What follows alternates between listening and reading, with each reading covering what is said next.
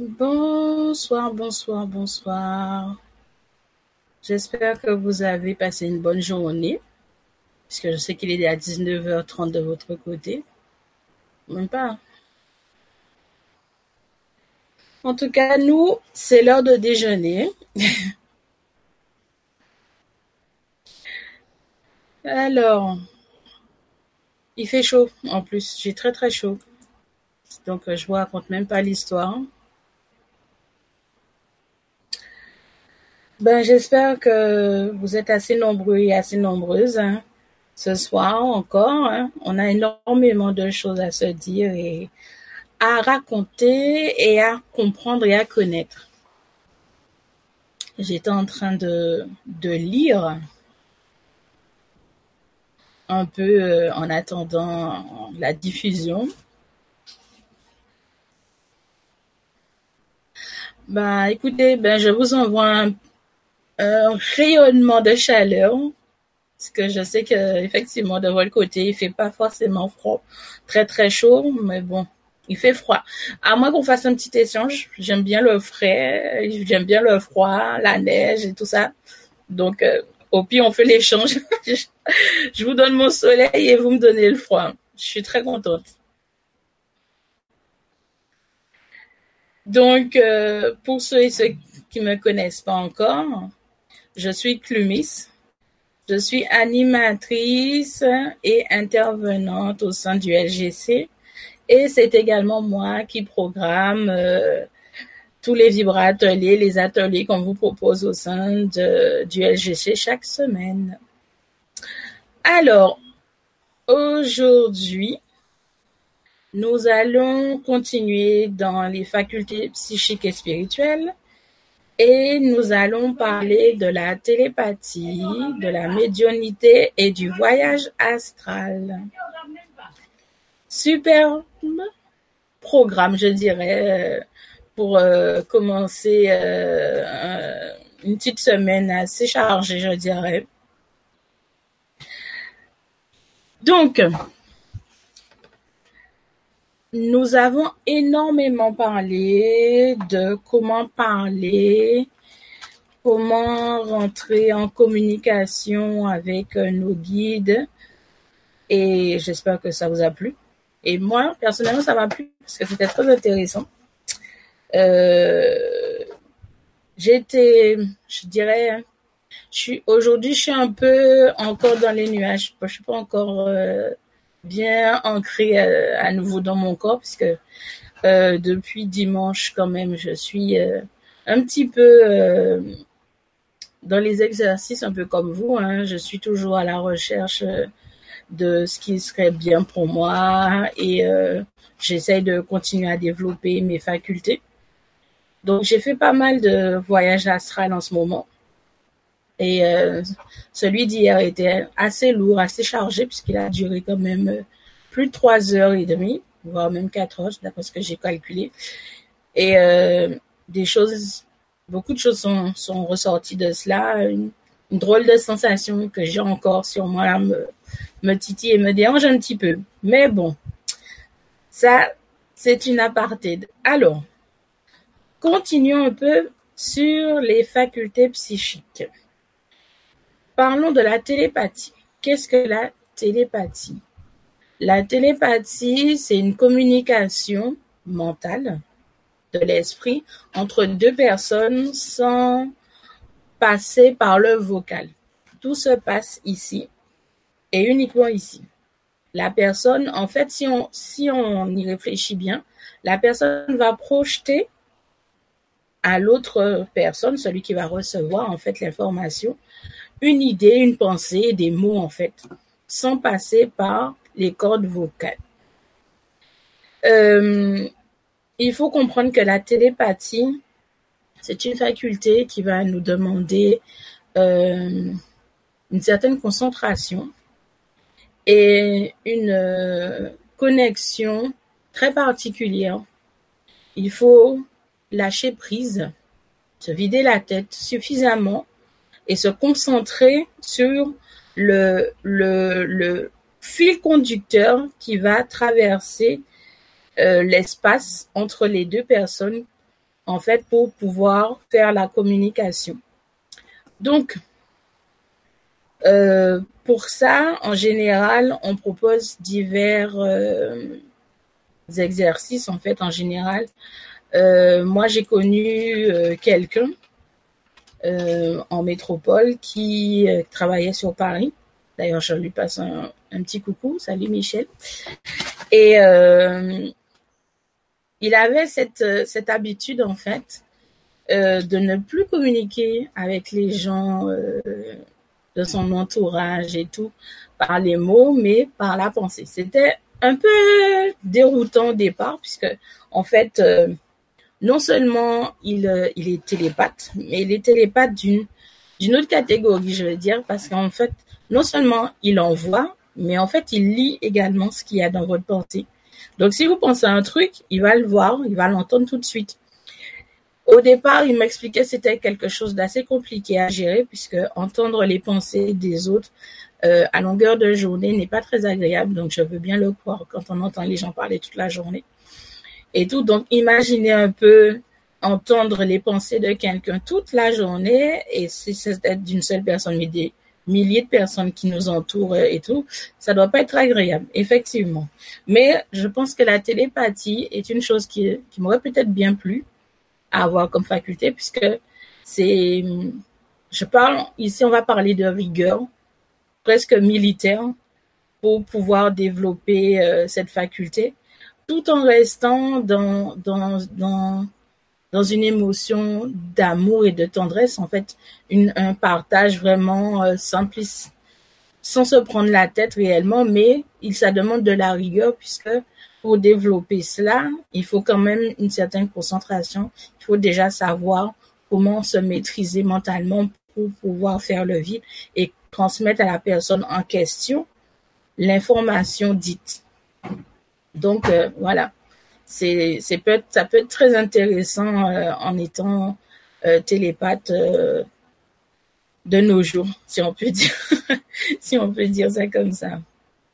Alors, alors, bonsoir à vous tous, hein, Régine, Catherine, Picot, Madeleine, Henri et Brigitte. Alors, oui, à propos de ces voyages, tu vois aussi d'autres planètes et leurs habitants.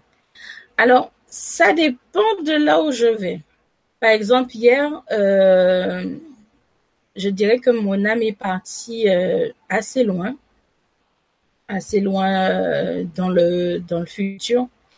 Et lorsque je, il, est, il est retourné dans, dans mon corps physique, comme je l'ai expliqué tout à l'heure, je suis encore déboussolée. Je suis encore un peu, je ne sais pas réellement comment expliquer ça, mais je ressens quelque chose euh, sur moi, au niveau de mon dos, de mes omoplates, quelque chose qui me, qui me titille, qui m'oppresse en fait, que je n'ai pas encore eu le temps de voir ce que c'était mais je pense que j'ai dû ramener quelque chose euh, avec moi et euh, il faut que je regarde ce que c'est. Mais euh, c'est vrai que ça m'est déjà arrivé d'aller sur, on va dire, sur d'autres planètes et de voir d'autres habitants totalement différents, différents de nous. C'est comme quand j'entends, on parle d'extraterrestres. C'est vrai que c'est un mot que je n'aime pas du tout parce qu'en fait, ce sont des êtres complètement sont des êtres évolués.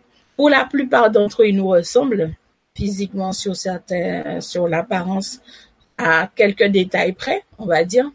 Mais la majorité d'entre eux que j'ai déjà vus, ils nous ressemblent, quoi, en fait. C'est juste au niveau de la technologie, au niveau de leur conscience, les choses sont très très très différentes de nous. On est, quand on regarde nous à notre niveau, on est encore que des enfants par rapport à à certaines, euh, certaines populations, certains habitants dans d'autres planètes, quoi.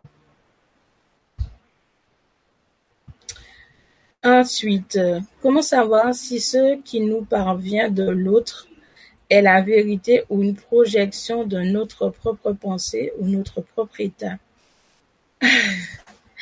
Si tu parles de la télépathie, euh, la télépathie, moi je considère ça comme un jeu dans le sens où tu ne vas pas faire des exercices de télépathe avec n'importe qui. Tu vas prendre quelqu'un automatiquement, moi j'estime, c'est mon avis personnel, ça ne tient qu'à moi, mais je pense que moi, si je devais faire des exercices de télépathie euh, autres, je prendrais quelqu'un avec qui j'ai déjà des liens suffisamment forts et profonds pour faire des exercices. Et en sachant bien que vous êtes tous les deux conscients que vous allez faire des exercices de télépathie. Ça veut dire que vous savez que vous allez essayer de projeter dans l'esprit de l'autre vos propres pensées, vos mots, etc.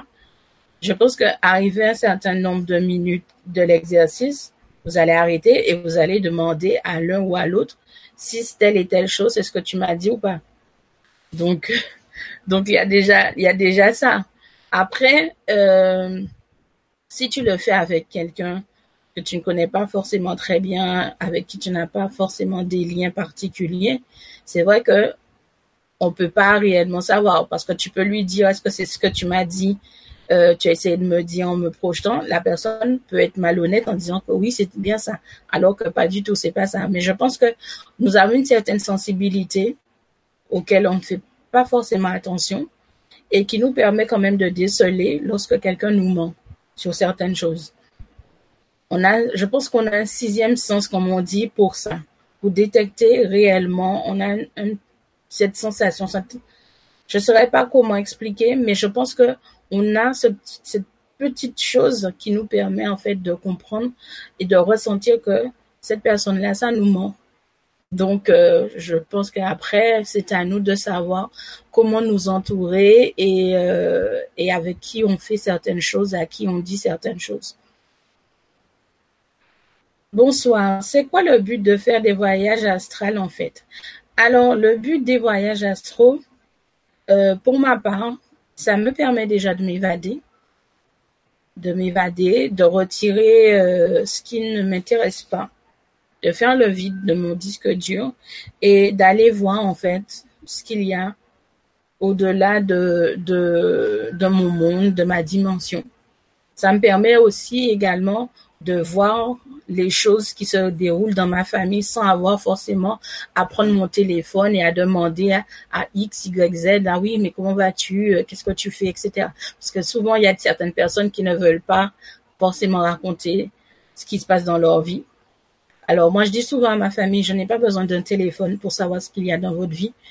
J'ai qu'à m'allonger sur mon canapé, me détendre suffisamment et me focaliser sur une ou deux personnes de ma famille et je sais parfaitement ce qui se passe. Donc, euh, je n'ai pas besoin de faire chauffer ma, note de téléphone pour savoir forcément ce qu'il y a dans ma famille, s'il y a un problème, etc. Je le sais automatiquement par rapport au voyage astral ou bien sûr aux prémonitions que j'ai, aux rêves euh, après qu'il faut interpréter les différents signes. Mais moi personnellement, le voyage astral me permet de voir des vérités qui sont parfois cachées et qui sont nécessaires à dire. Donc euh, voilà, c'est ça. Euh, Est-ce qu'il te voit aussi? Alors, euh, lorsque tu fais un voyage en conscience, comme ce que je fais souvent, euh, sur certains plans, dans certaines dimensions, ils peuvent te voir, effectivement, ou ressentir ta présence. Ce qui fait que comme toi, par exemple, tu vas avoir un certain frisson, tu vas automatiquement te retourner pour voir s'il y a quelqu'un qui est passé derrière toi, etc. Donc c'est un peu, un peu la même chose quand tu fais les voyages astrales et compagnie. Sur certains plans, certains certaines dimensions, dans certaines dimensions, même sur, sur une autre planète, une autre galaxie, on peut ressentir, voir, voir les gens peuvent nous voir selon leur évolution, selon leur niveau de conscience, selon leur niveau de leur spiritualité, etc. Et même nous, même nous, dans notre dimension à nous, si quelqu'un vient en astral de notre côté, vient vérifier, regarder chez nous, on va peut-être pas le voir complètement, mais on peut ressentir une présence. On peut ressentir une présence. c'est quelque chose d'assez particulier comme sensation, mais on, on peut le percevoir, on peut le voir. Et oui, ça peut arriver de communiquer avec euh, ces personnes-là lorsqu'ils nous voient. On communique. De toute manière, souvent, on communique avec eux. Alors, on ne peut pas confondre rêve et réalité. Dans ces cas-là, euh, on, dirait que vous êtes dans le coma. Ça veut dire que euh, vous pensez être réveillé, mais en fait vous êtes vous êtes allongé et il n'y a aucune il a aucune réaction de votre corps. On ne peut pas confondre le rêve et la réalité. Ça c'est clair et net. Ça c'est ça c'est pour moi c'est pas pour moi c'est pas possible de confondre le rêve et la réalité. Un rêve, il y a, je dirais que le rêve est figé par rapport à l'émotion du, de la journée ou du moment et on n'a pas forcément d'interaction par rapport à la réalité. Il y a tout ça aussi. Alors, Brigitte.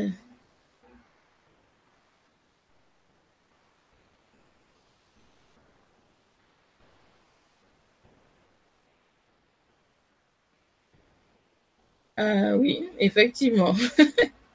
c'est pour ça que la télépathie, euh, moi je le dis, si c'est pour moi personne, je le ferai avec euh, quelqu'un avec qui j'ai un très fort lien, peut-être avec mon frère ou bien ma mère, mais quelqu'un avec qui j'ai des j'ai déjà un certain lien et sans même le savoir, quand une personne qu'on connaît très bien commence une phrase, on finit sa phrase. C'est de la télépathie également. Ou quand vous dites tous les deux en même temps une, la même chose, mais vraiment en même temps, c'est aussi de la télépathie. Il y a des choses comme ça qui se font dans la vie de tous les jours et on se rend pas compte, mais c'est un lien avec la télépathie. Comment tu t'y alors comment prends-tu pour faire un voyage astral en sachant que l'ancrage est essentiel? Oui, l'ancrage est très essentiel et la protection aussi de son corps essentielle. Alors, moi, j'ai une méthode que je fais depuis très très longtemps. Comme je l'ai dit, j'allume une bougie, je, je m'enferme dans une pièce, j'allume une bougie, je purifie l'air ambiante avec de l'encens de sauge que je laisse euh, brûler je m'allonge sur un canapé, parce que je me sens bien sur un canapé ou partir sur un tapis. Et je me laisse, euh, on va dire, je me laisse emporter. Je me laisse emporter comme si j'étais euh, sur une, planche euh, en plein milieu de la mer. En tout cas, je, je visualise quelque chose qui va permettre à mon esprit de s'évader et de pouvoir détacher mon âme de mon corps physique. Différence entre réalité et rêve. Bah, ça dépend dans quel sens.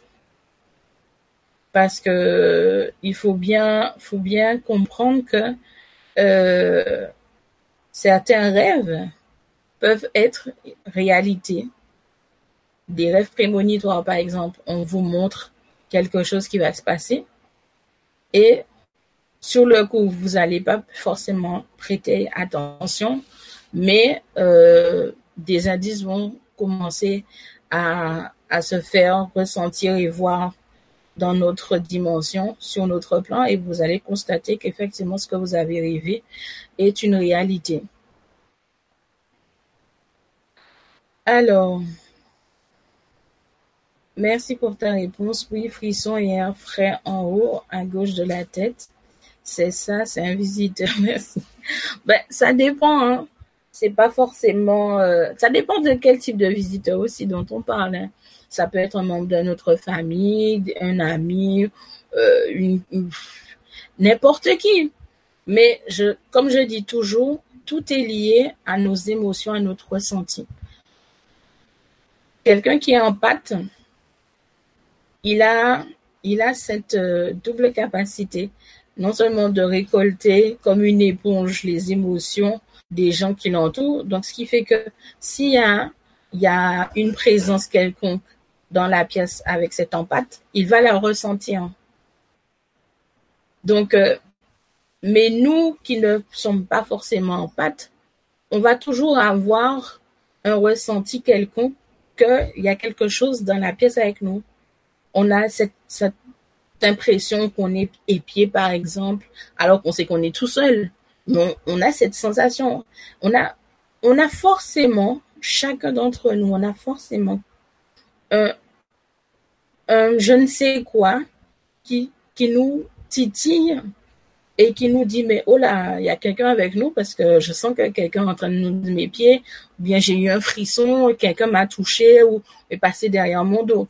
Forcément. On, on a tous. On l'a tous vécu forcément. Un moment ou un autre on l'a vécu donc franchement je vous dis c'est c'est pas forcément des choses auxquelles on ne prête pas forcément attention parce que bon voilà on a d'autres d'autres histoires dans la tête, on réfléchit à d'autres choses, mais c'est des choses qui nous arrivent régulièrement dans dans notre vie. Alors, Céline, bonjour, j'ai des orbes chez moi, puis puis-je vous envoyer des photos pour savoir de quoi il s'agit? Oui, pourquoi pas. Ça peut être très intéressant. Hein. Alors, je ne connais pas du tout alors, Nicolas. Ah, euh, autant pour moi, oui. Nicolas Tesla, bien sûr. C'est, c'est, il y a même pas de nom pour décrire cet homme-là comme euh, un peu comme Léonard de Vinci. C'est des, c'est des, des surhommes pour moi ces gens-là. Ça, c'est vraiment euh, des gens. D'ailleurs, il y a une histoire qui tourne autour de cet homme et c'est vrai que c'est des gens, c'est des références. C'est forcément des références. Mais c'est vrai que je connais ses travaux. Euh, J'ai un ami qui m'a offert un livre justement qui parle de cet homme. Mais c'est vrai que j'en ai tellement que j'ai même pas encore commencé à, ouvrir certains et tout. Donc euh, maintenant que vous me titillez dessus, je pense que je vais, je vais l'ouvrir d'ici quelques jours. Alors. J'ai rêvé que tu es un homme d'un certain âge avec un bois dans la poitrine. C'était pour me défendre et j'ai ressenti une grande paix à mon réveil. Qu'est-ce que cela peut vouloir dire? Alors, si j'ai compris, tu as dit que tu as que tu as rêvé que tu tuais un homme d'un certain âge avec un bois dans la poitrine. Euh, pour te défendre et tu as senti une grande paix à ton réveil. Euh, je dirais tout simplement que euh, on va parler d'avatar sur ce coup-là. On va parler d'avatar. Je dirais tout simplement que tu as fait face à un problème, à un certain problème et tu as trouvé une solution. Tu as trouvé solution à ce problème-là puisque euh, lorsque tu t'es réveillé, tu as, tu as eu cette paix-là. Donc, je te dirais tout simplement que tu t'es débarrassé d'un problème qui te pesait et tu as, on va dire que tu as lâché prise sur un truc qui te pesait depuis un certain moment et euh, là maintenant, tu es plus, léger dans, ta démarche et tout. Parce que ça arrive souvent, effectivement, que dans nos rêves, euh, notre subconscient qui prend le relais euh, fait partie de notre âme. Donc, on règle certaines choses dans nos rêves. Euh, et je pense qu'il y a eu un moment où, euh, je sais pas ce qui s'est passé dans la journée, en tout cas, qui a éveillé en fait ce problème-là et tu as fini par par trouver une solution et c'est pour ça que tu t'es réveillé en toute quiétude et plus léger, tout simplement. Euh, les orbes peuvent représenter euh, pas mal de choses. Hein. Ça peut représenter des gens qu'on connaît, des gens qui ont habité dans la, maison, la demeure dans laquelle on est.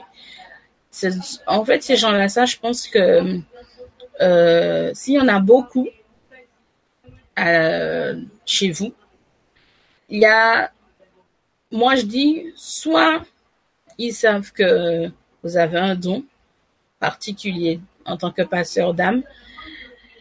Soit ils savent que vous avez un don de clairvoyance ou de clairaudience qui va vous permettre de communiquer avec eux. Parce qu'en général, les âmes, euh, étant donné qu'elles sont de l'autre côté, elles voient, elles entendent tout, elles savent tout de nous. Elles nous connaissent même mieux que nous-mêmes. Donc, euh, donc en général, quand elles s'accrochent comme ça à nous, il y a forcément une raison.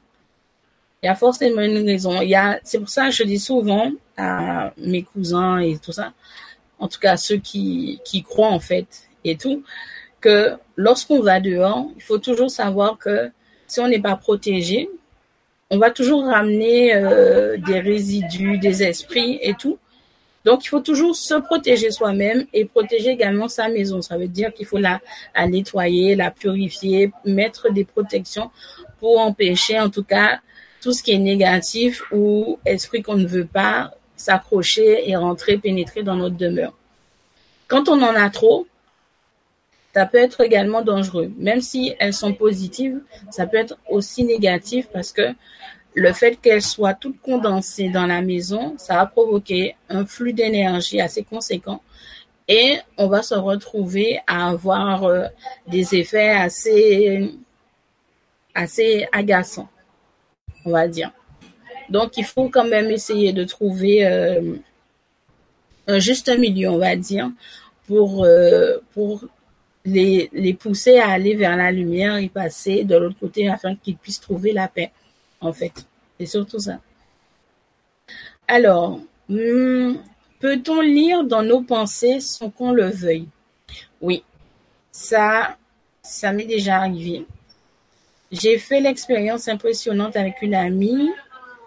Savait ce que pensait avec beaucoup de détails.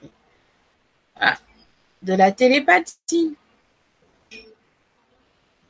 Alors, comme c'est une amie, je pense que c'est une amie proche et tout, je pense qu'à un certain moment, vous avez, vous savez, vos deux âmes, vos deux âmes vous se sont connectées et bien évidemment, je suppose que tu n'as pas noté le jour où c'est arrivé.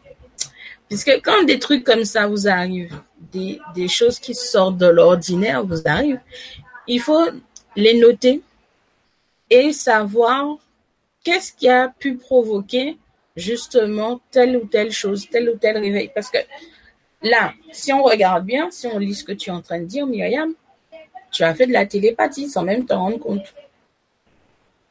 Donc, ça aurait été bien de savoir ce qui a déclenché ça. Puisque là, maintenant, tu es en train de te poser la question, ah, je ne sais pas comment ça s'est passé. Effectivement, parce que tu n'as pas noté, tu n'as pas dû faire attention à ce qui s'est passé avant, qui a déclenché justement cette connexion entre vous deux. Donc, euh, c'est vrai que, et je vous le dis, c'est un, c'est une petite mécanique qu'il faudra mettre en place. Quand il vous arrive des choses extraordinaires qui sortent, qui sortent vraiment de l'ordinaire, Notez ce qui s'est passé en amont pour déclencher justement ce qui se passe après. Quand vous voyez des signes, notez-les. C'est important. Il faut pas, faut pas vous dire qu'ils ne vous répondent pas, que ça fonctionne pas. Non, la preuve que ça fonctionne. Vous faites des choses, vous vivez des choses sans même vous rendre compte et c'est avec le recul que vous vous rendez compte que ça avait un lien avec telle ou telle chose ou telle ou telle chose. C'est important de noter et de savoir qu'est-ce qui déclenche justement vos facultés et vos capacités. Alors, voyons voir. Séverine. Je me souviens depuis petite, moi à l'époque médiévale, enfant, peut-être orphelin, je suis pas sûre, je me souviens de la pièce, impossible de savoir si c'est un rêve ou une vie antérieure. Alors là, c'est très simple. Tout ce qui est vie antérieure, normalement, normalement, hein, c'est quelque chose que tu peux savoir si oui ou non c'est vrai ou juste un rêve. Si tu fais de la méditation, si tu pratiques de la méditation, visualise à nouveau justement cette époque-là et observe la réaction de ton corps, observe la réaction de tes muscles, observe la réaction que ton âme a à ce niveau-là. Il y a certaines personnes qui ont encore justement, et, c'est vrai que c'est assez étrange, je le disais encore il n'y a pas longtemps, je trouve bizarre quand même qu'il y ait plus d'Américains qui sont vraiment portés sur la spiritualité, le paranormal, l'ésotérisme. C'est surtout vers les Américains qu'on entend et qu'on voit justement des, des enfants euh, très jeunes hein, qui se rappellent de leurs anciennes vies et quand ils expliquent avec leurs mots, leurs dessins, qu'ils sont, euh, on se dit mais c'est pas possible, c'est incroyable, et j'en vois très peu en France. Sur euh, franchement, c'est quelque chose que je ne comprends pas.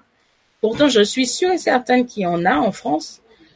Je ne sais pas si c'est par rapport à la à je sais pas moi, le, le, le fil conducteur, je sais pas comment expliquer ça, mais ça serait bien qu'un jour, qu'il y ait suffisamment de personnes en France, en Europe, qui puissent témoigner, parler ouvertement de tout ça, parce que je suis persuadée qu'il en existe des gens comme ça, en France, en Belgique, ailleurs, et ça serait vraiment bien qu'ils se laissent emporter et qu'ils puissent enfin se sortir de l'ombre et parler en fait de leur vécu, de tout ce qu'ils savent et tout ce qu'ils connaissent en fait.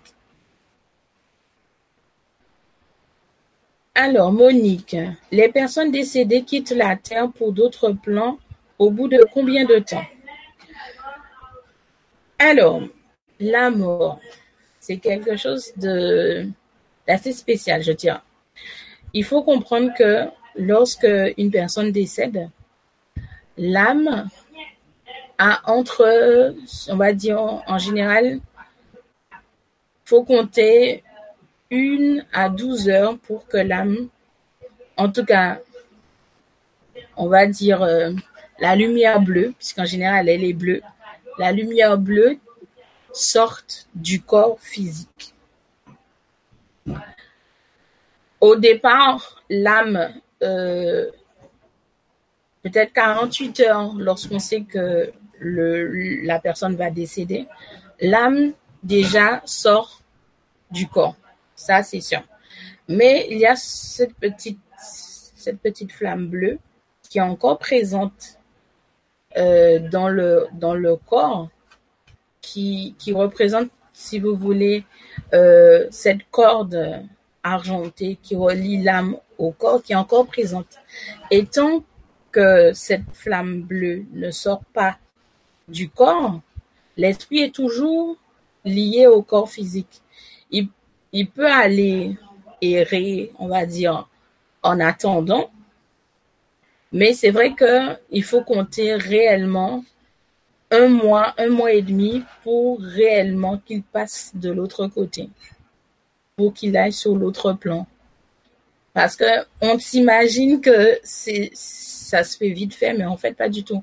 Une fois que le cordon argenté est coupé définitivement avec le corps physique, il y a des passages à faire.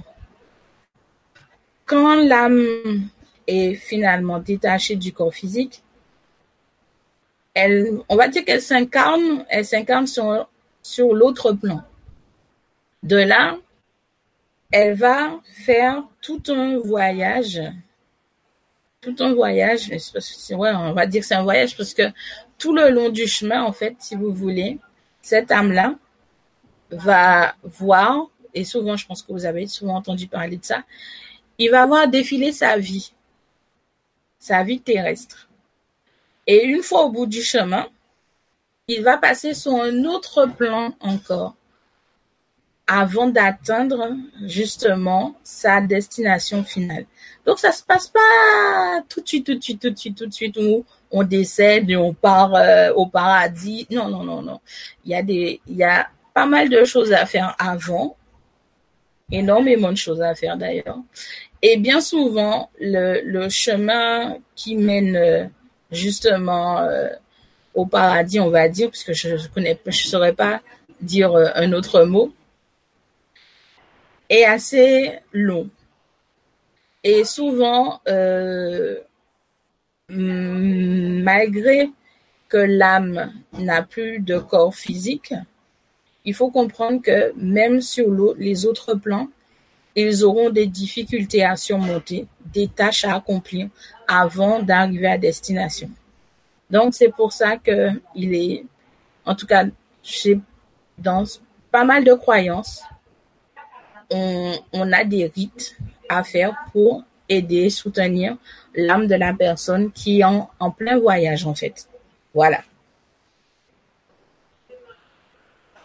Alors, on dit qu'on peut faire de mauvaises rencontres dans l'astral, genre IT ou entité négative. Alors, oui, c'est vrai. Dans le voyage astral, on peut faire de mauvaises rencontres si on va trop loin. Et surtout si on va dans le bas astral et qu'on ne reste pas dans la zone lumineuse, on va dire. Voilà. C'est surtout ça. Après, le genre E.T., comme tu dis, je suppose que tu parles des, des sur euh, quand on quand l'âme traverse en fait euh, toute notre galaxie et va dans une autre galaxie pour rencontrer d'autres euh, personnes dans d'autres univers, etc. C'est aussi possible, mais c'est vrai que il est préférable de rester dans la zone lumineuse, de ne pas descendre trop bas ni de monter trop haut. C'est clair. Parce qu'il faut bien comprendre que on parcourt une zone qui est de la même fréquence et de la même onde que nous. Si on va trop bas, c'est pas bon. Si on va trop haut, c'est pas bon. Donc, faut, faut bien se mettre en tête que si tu fais 120 volts, tu peux pas aller au-delà des 120 volts et tu descends pas en, en dessous. faut rester dans tes 120 volts. Tu vas pas plus, tu, n'essayes pas de, mm, mm. faut bien, faut bien mettre ça dans sa tête. On peut voyager très très loin à, à, à la vitesse d'un battement de cils, mais on reste toujours dans la lignée de notre fréquence énergétique. On va jamais, faut jamais aller en bas. Faut pas, faut pas aller trop bas pour rester dans la même fréquence. Alors,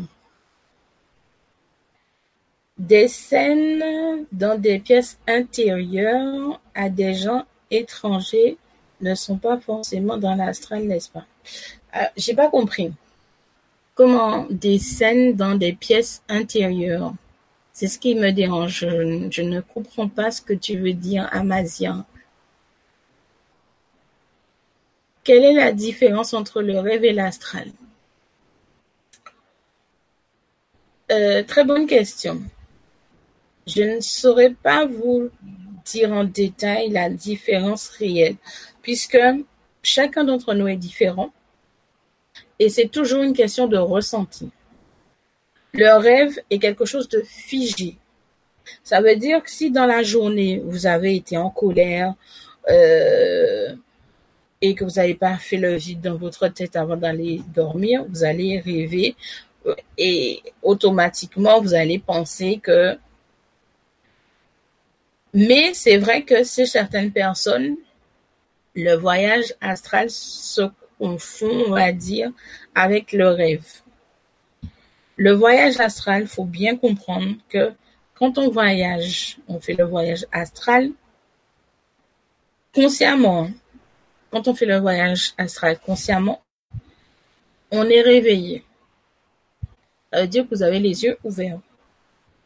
Quand on fait un voyage astral inconscient, c'est parce que vous dormez, donc vous êtes inconscient. C'est votre âme qui prend le relais. C'est très rare que quelqu'un, euh, on va dire que quelqu'un puisse rêver en même temps qu'il fait un voyage astral. Puisqu'en fait, l'âme n'est pas dans le corps. Donc, tu ne peux pas rêver quand tu fais un voyage astral. C'est impossible que tu rêves quand tu fais un voyage astral. Ton voyage astral, déjà, en fait, si, tu as un petit indice quand même. Quand tu fais un voyage astral et que tu te réveilles le lendemain ou peu importe dans la nuit et tout, tu vas avoir la sensation de bouche pâteuse. Ça veut dire que comme si on t'avait mis à dessécher dans le désert du Sahara pendant au moins 4 à 5 jours sans boire.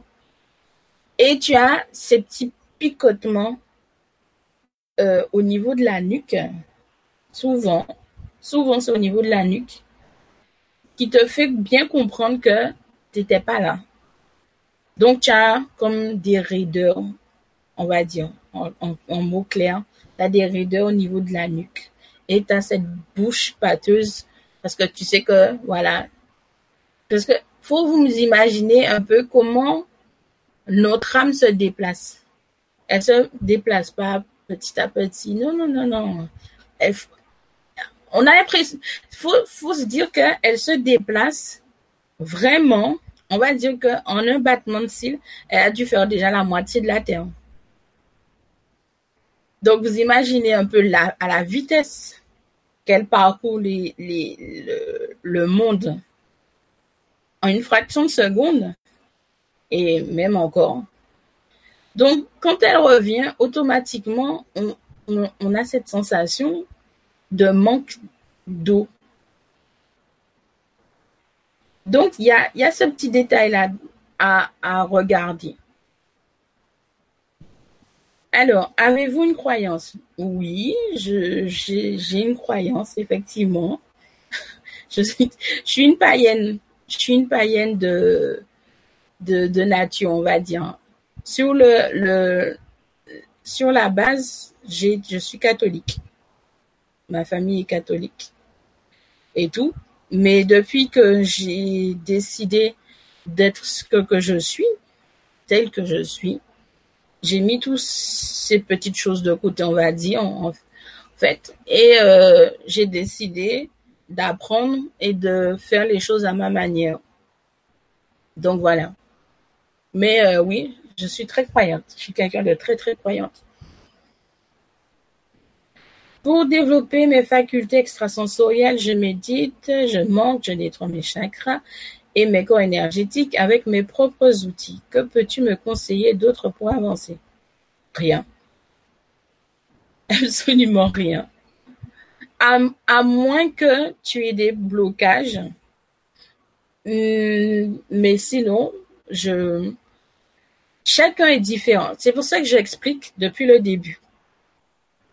Il faut que vous compreniez que tout ce que je raconte, tout ce que d'autres personnes vous racontent, vous expliquent, ce ne sont que des clés. Nous partageons notre expérience. Par rapport à notre expérience, vous allez prendre uniquement ce qui va résonner en vous.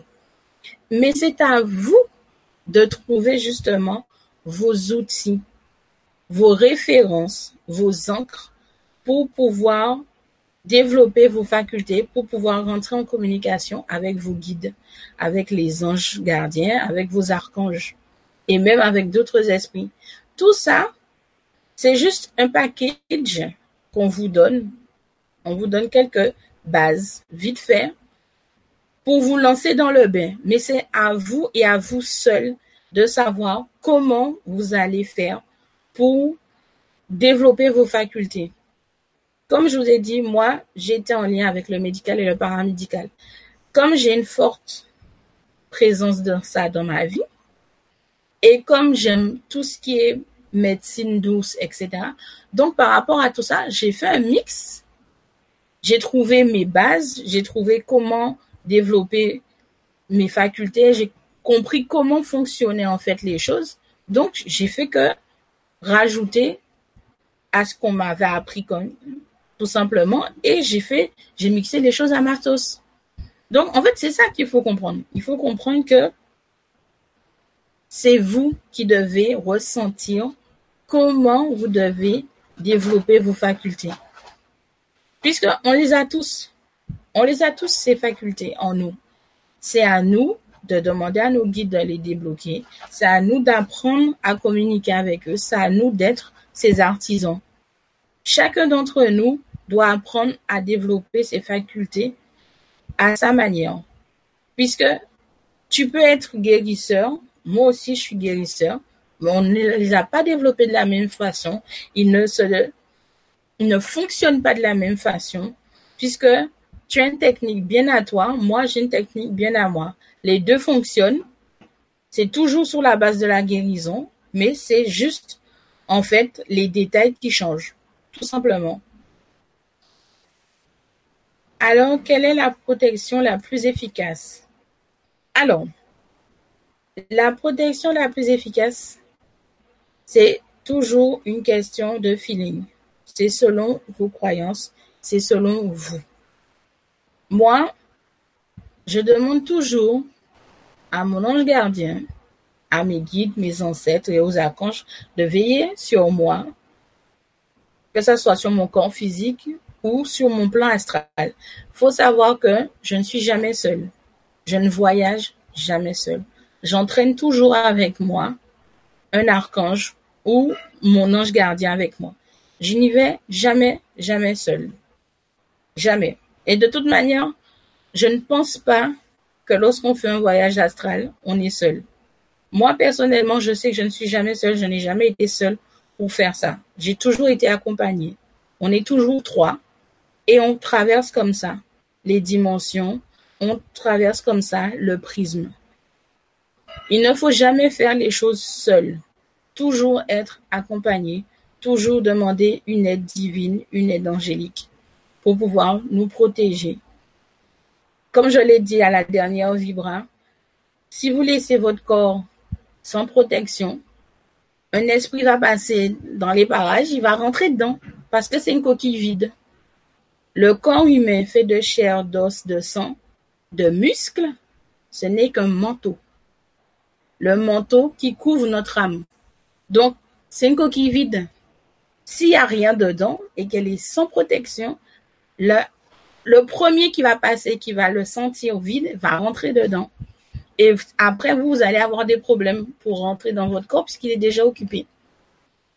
Et croyez-moi, ça c'est déjà arrivé en réalité. Donc, toujours faire les choses correctement. Toujours. Alors,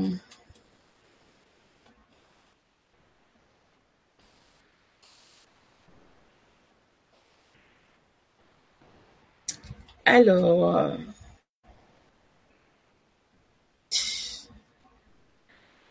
c'est très drôle en plus. J'ai déjà fait, j'ai des ressentis, comment je me sentais.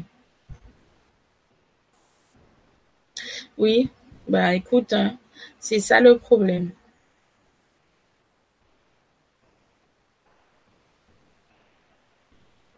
C'est vrai que c'est bien dommage, comme je le dis, que en France, il n'y ait pas suffisamment de témoignages de gens qui osent parler ouvertement de tout cela. Parce que ça serait bien, en fait, que qu'on puisse euh, en trouver, qu'on puisse discuter, ne serait-ce que discuter de cela. Ça serait déjà un bon point pour partir. Et euh, c'est vrai que ça, ça me dérange, ça me titille beaucoup parce que je me dis que je, je sais très bien qu'on est nombreux en France. Je sais qu'il y a énormément de personnes qui cherchent justement à sortir de l'ombre, mais la peur les tenaille tellement, elles ont tellement peur des, des gens, de ce que les gens vont penser d'elles et tout. Je pense que il y a vraiment un travail à faire sur le fait que on ne vit pas pour les gens, on vit pour soi, déjà pour commencer. Puisque puis plus on va mettre des barrières et on va rester en, retrait, donc on va pas laisser les choses qui nous sont en nous sortir, s'exprimer, plus on va se, se sentir mal à l'aise, on va on va s'éteindre tout simplement au fil du temps. on va s'éteindre. Et euh, au final, on, aura fait tout ça pour rien, quoi, en fait. Tout simplement. Moi, je trouve que c'est important de, de s'exprimer et de dire les choses telles qu'elles sont.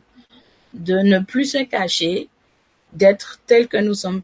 C'est important d'être ce qu'on nous sommes. C'est pas, ça sert à rien aujourd'hui de se cacher, en fait. Ça sert à rien. Peu importe ce que les gens vont penser ou dire de nous. On peut nous traiter de trolls, de malades, de cinglés, d'illuminés, etc. Tout ça, ce sont des mots. Les mots, ça sort, ça sort comme ça dans la bouche, ça s'envole dans le ciel. Ça reste pas gravé. C'est ridicule. Moi, je trouve tellement bête, tellement idiot que les gens puissent s'amuser à traiter, critiquer, pointer du doigt des gens. Mais il faut savoir une chose, quand on critique, quand on pointe du doigt quelqu'un, vous savez ce que ça veut dire? Ça veut dire qu'en fait, ce que vous critiquez, ce que vous pointez du doigt chez cette personne-là, c'est ce qu'il y a chez vous que vous rejetez.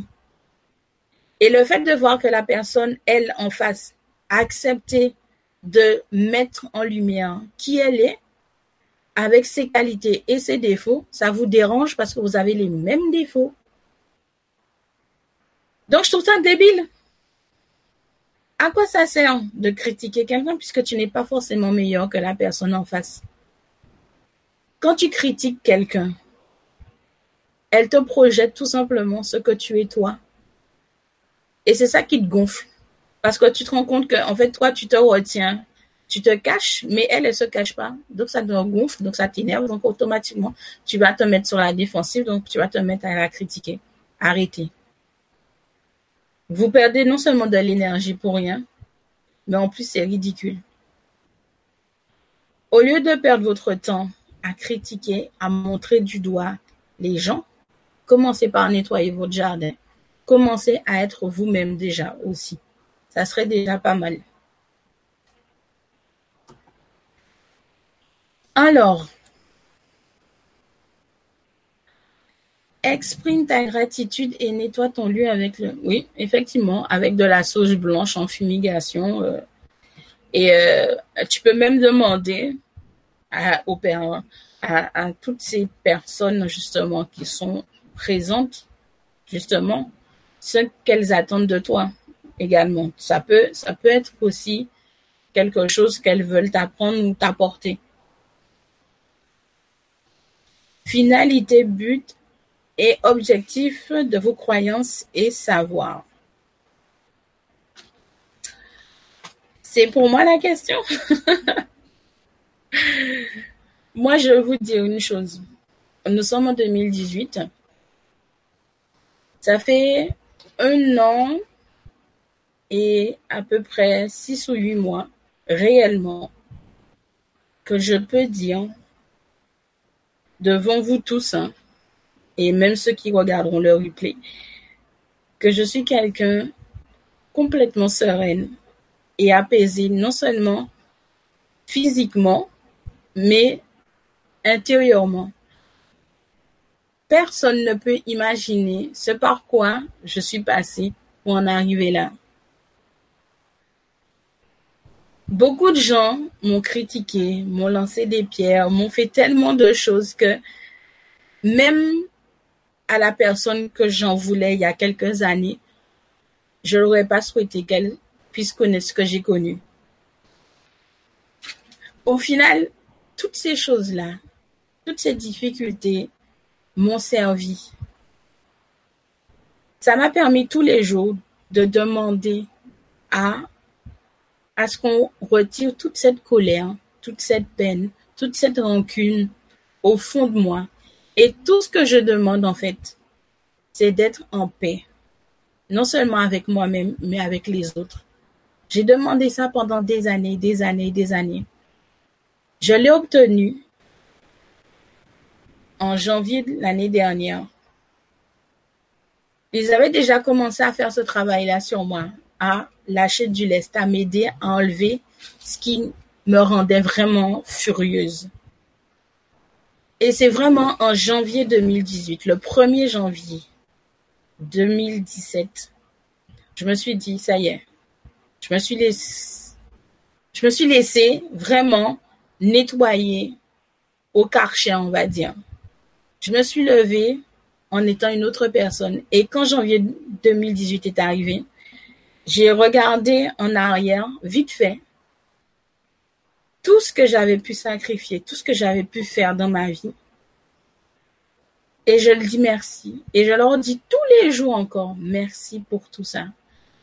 Parce que si j'avais pas ma foi, si j'avais pas justement cet objectif-là, d'être en paix avec moi-même, de ne plus ressentir aucune haine, aucune colère en moi, je serais pas là devant vous en train de parler. Il y a longtemps que ma mère m'aurait déjà enterré si j'avais pas tenu bon. Et si j'ai tenu bon, c'est parce que je savais que derrière, j'avais des gens sur qui compter.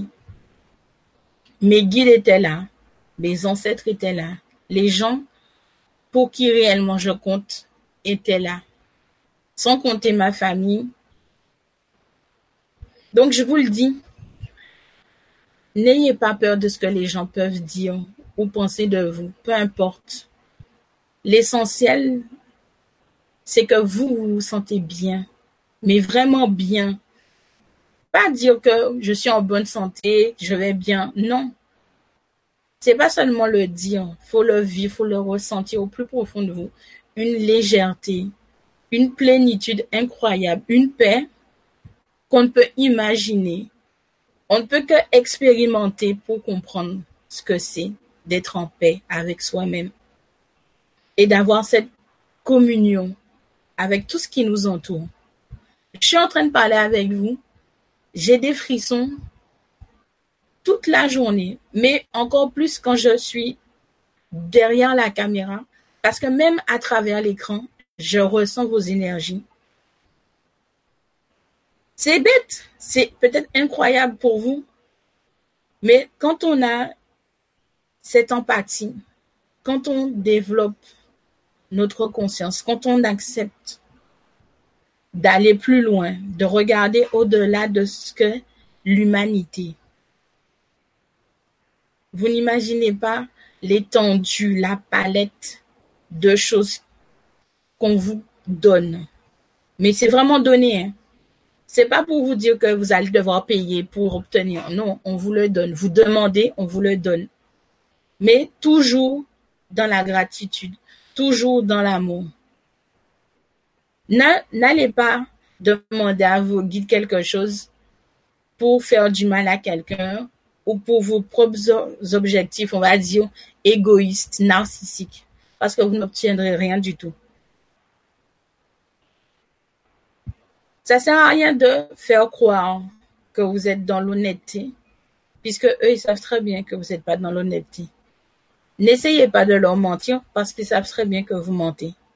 N'essayez pas de jouer au plus malin avec eux parce qu'ils le savent. Avant même que tu aies le mot qui traverse ton esprit, ils savent déjà ce que tu vas dire. Donc ça sert à rien. Soyez honnête, non seulement avec vous-même, mais avec eux. Restez toujours, toujours humble. Je vous dis pas de vous humilier. Ça n'a rien à voir avec l'humiliation. Et ça sert à rien d'essayer d'avoir raison. Puisque notre vérité n'est pas la vérité de l'autre. Vous êtes en conflit avec quelqu'un, laissez tomber. Puisque même si vous allez essayer, essayer, beau essayer de lui faire entendre raison, elle va jamais arrêter. Puisqu'elle est bornée, fixée dans sa propre vérité. Vous lui avez dit ce que vous aviez en tête. Elle veut pas entendre, elle veut pas écouter. Laissez tomber, tout simplement. Voilà. Alors, continuons. Je l'ai sans positif, mais bon, j'en sais rien. J'ai acheté sauge médicinal. Oui, aussi, il n'y a aucun problème.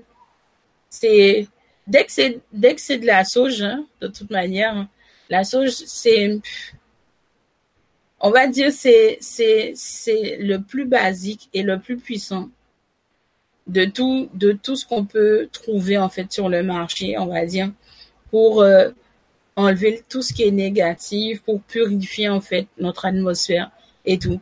C'est c'est une plante qui date bien avant notre époque, bien avant le christianisme, etc. Ça existait déjà et c'est une plante très puissante. D'ailleurs, je conseille même d'en avoir chez soi.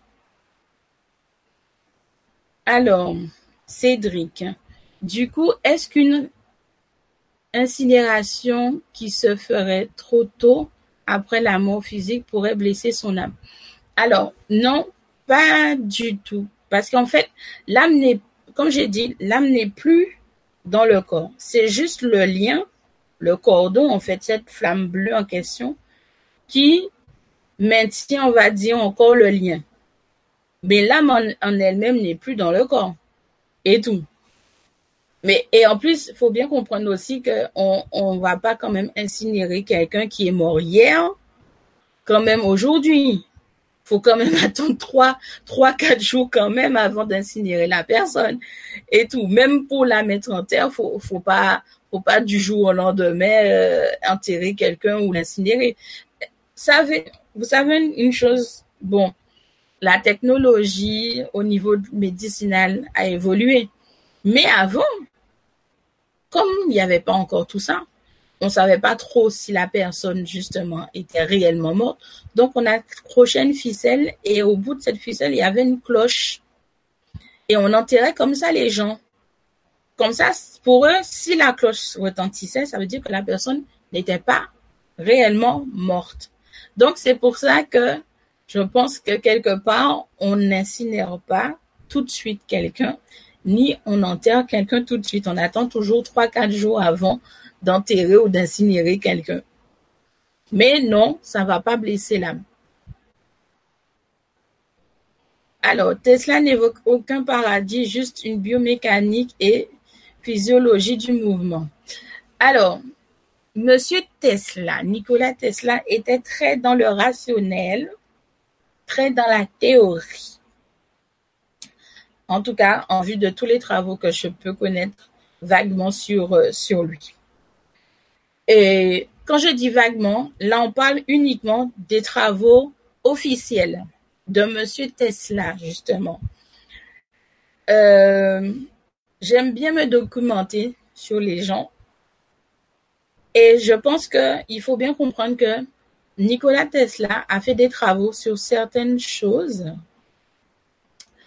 euh, officieuses qui ne sont pas divulguées. Donc, je pense que ça serait bien de, faire des recherches autres, justement, que la théorie, justement, par rapport à lui. Puisque, bon, on va pas rentrer dans les détails. Hein. Comme j'ai dit, je ne le connais pas je ne les connais pas parfaitement bien. Mais c'est quelqu'un, on va dire, oh, est-ce qu'on peut appeler ça quelqu'un? C'est pas vraiment quelqu'un déjà pour commencer. C'est pas un être vivant. Déjà, Monsieur Nicolas Tesla. C'est pas, on va dire que c'est pas un humain. Il est pas humain. Et euh, donc, il faut commencer par se renseigner bien pour savoir réellement tirer on va dire, ce qui est vrai du faux. Voilà. Pour les mauvaises rencontres, sont-elles en rapport avec notre vibration personnelle? Alors, les mauvaises rencontres, comme je l'ai dit, c'est par rapport aux fréquences qu'on émet. Si on va en, dessous des fréquences, émet. Ça veut dire qu'on sort de la lumière, on rentre dans le bas astral. Ce qui veut dire que on va rencontrer tout ce qui est spectre, démons, etc. Si on va au-delà de notre énergie, de notre niveau énergétique, on va rentrer dans tout ce qui est supérieur. Et là encore, c'est pas forcément bon pour nous puisque de toute manière, on ne pourra pas tenir on ne pourra pas tenir, on ne pourra pas rester trop longtemps à ce niveau-là. Il faut, faut comprendre, c'est comme une, euh, on va dire un marathon.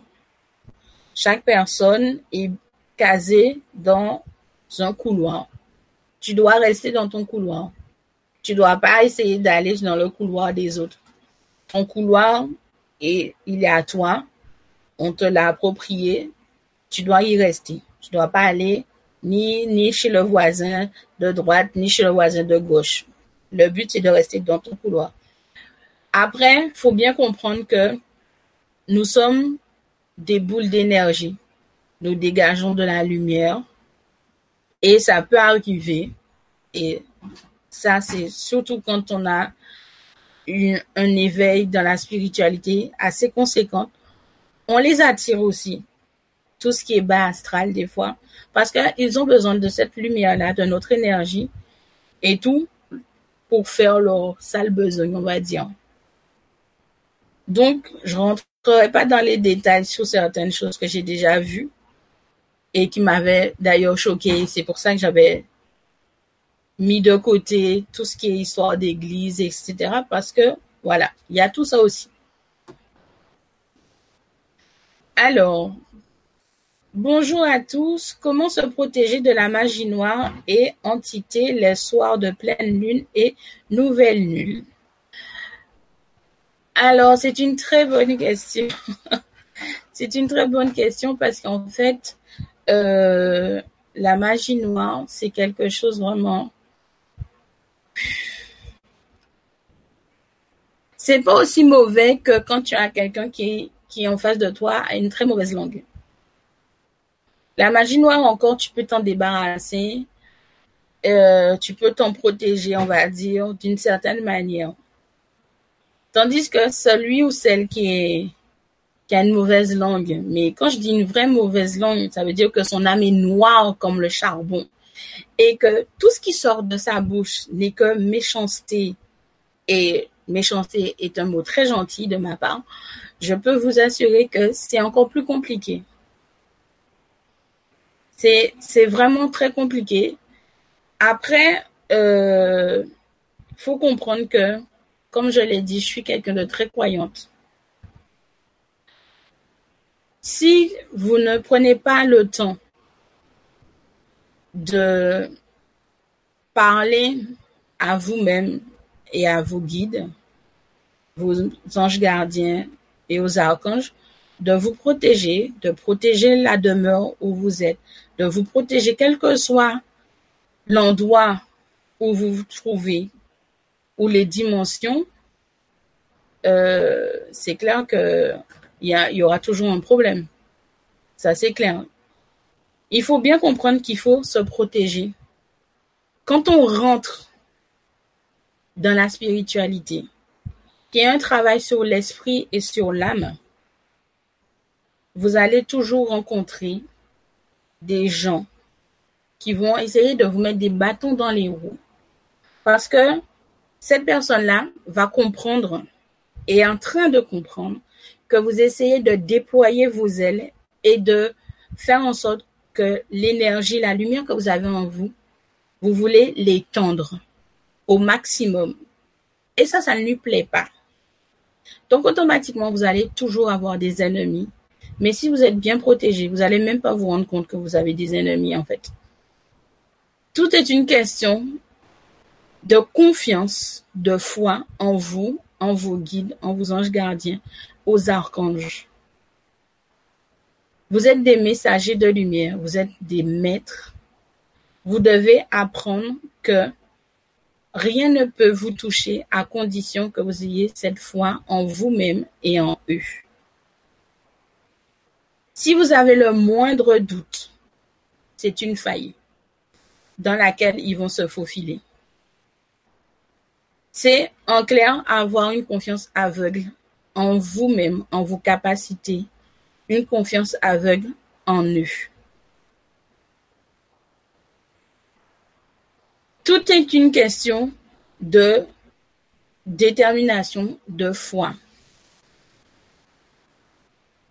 faut avoir ce courage-là de dire, voilà, stop, aujourd'hui, vous êtes là, vous voulez aller plus loin, vous voulez vous connaître, vous voulez savoir ce que vous faites ici, vous voulez comprendre le pourquoi du comment de certaines choses utiles à votre mission de vie personnelle et à la mission commune que nous avons tous. Une fois que vous avez mis cet objectif-là, ça dans votre tête, je pense que plus rien ne vous arrête puisque vous êtes dans un train. Le train, il avance, il s'arrête pas. Les gens qui, montent dans le train en général, le train, le train, il est toujours en mouvement. Donc c'est à vous, en fait, de comprendre comment vous devez vous comporter, comment vous devez faire pour vous protéger.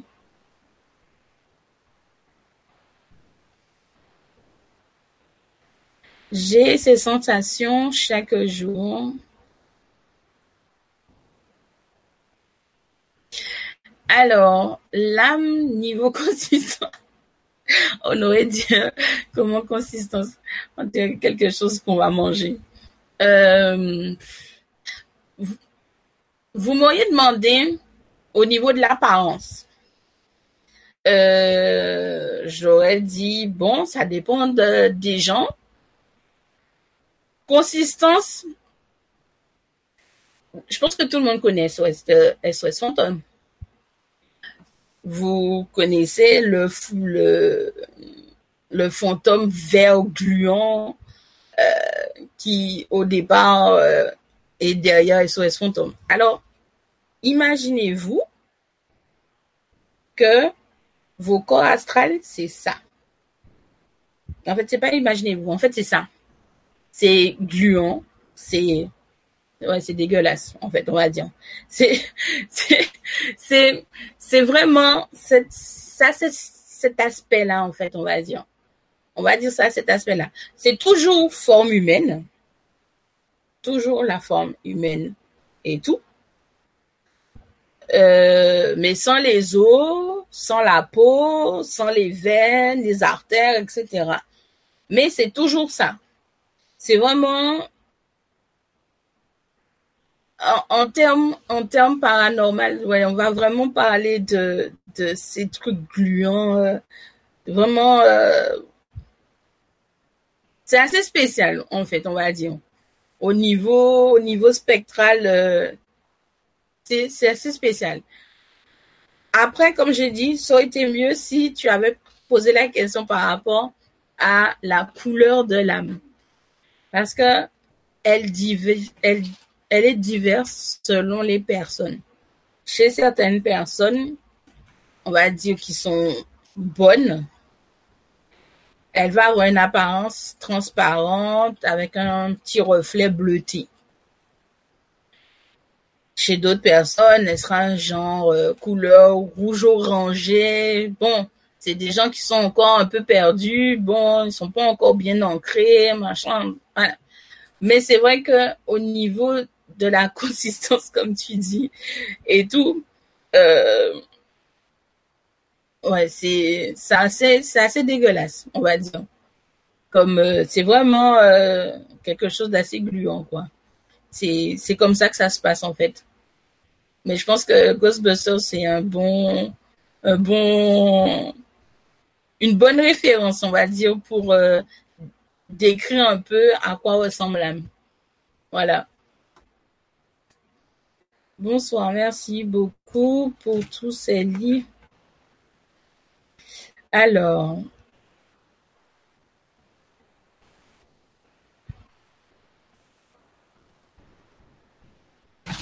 voyons voir. Qu'est-ce que... Alors, beaucoup de questions. Donc, je prends bien tout euh, pour ne pas sauter.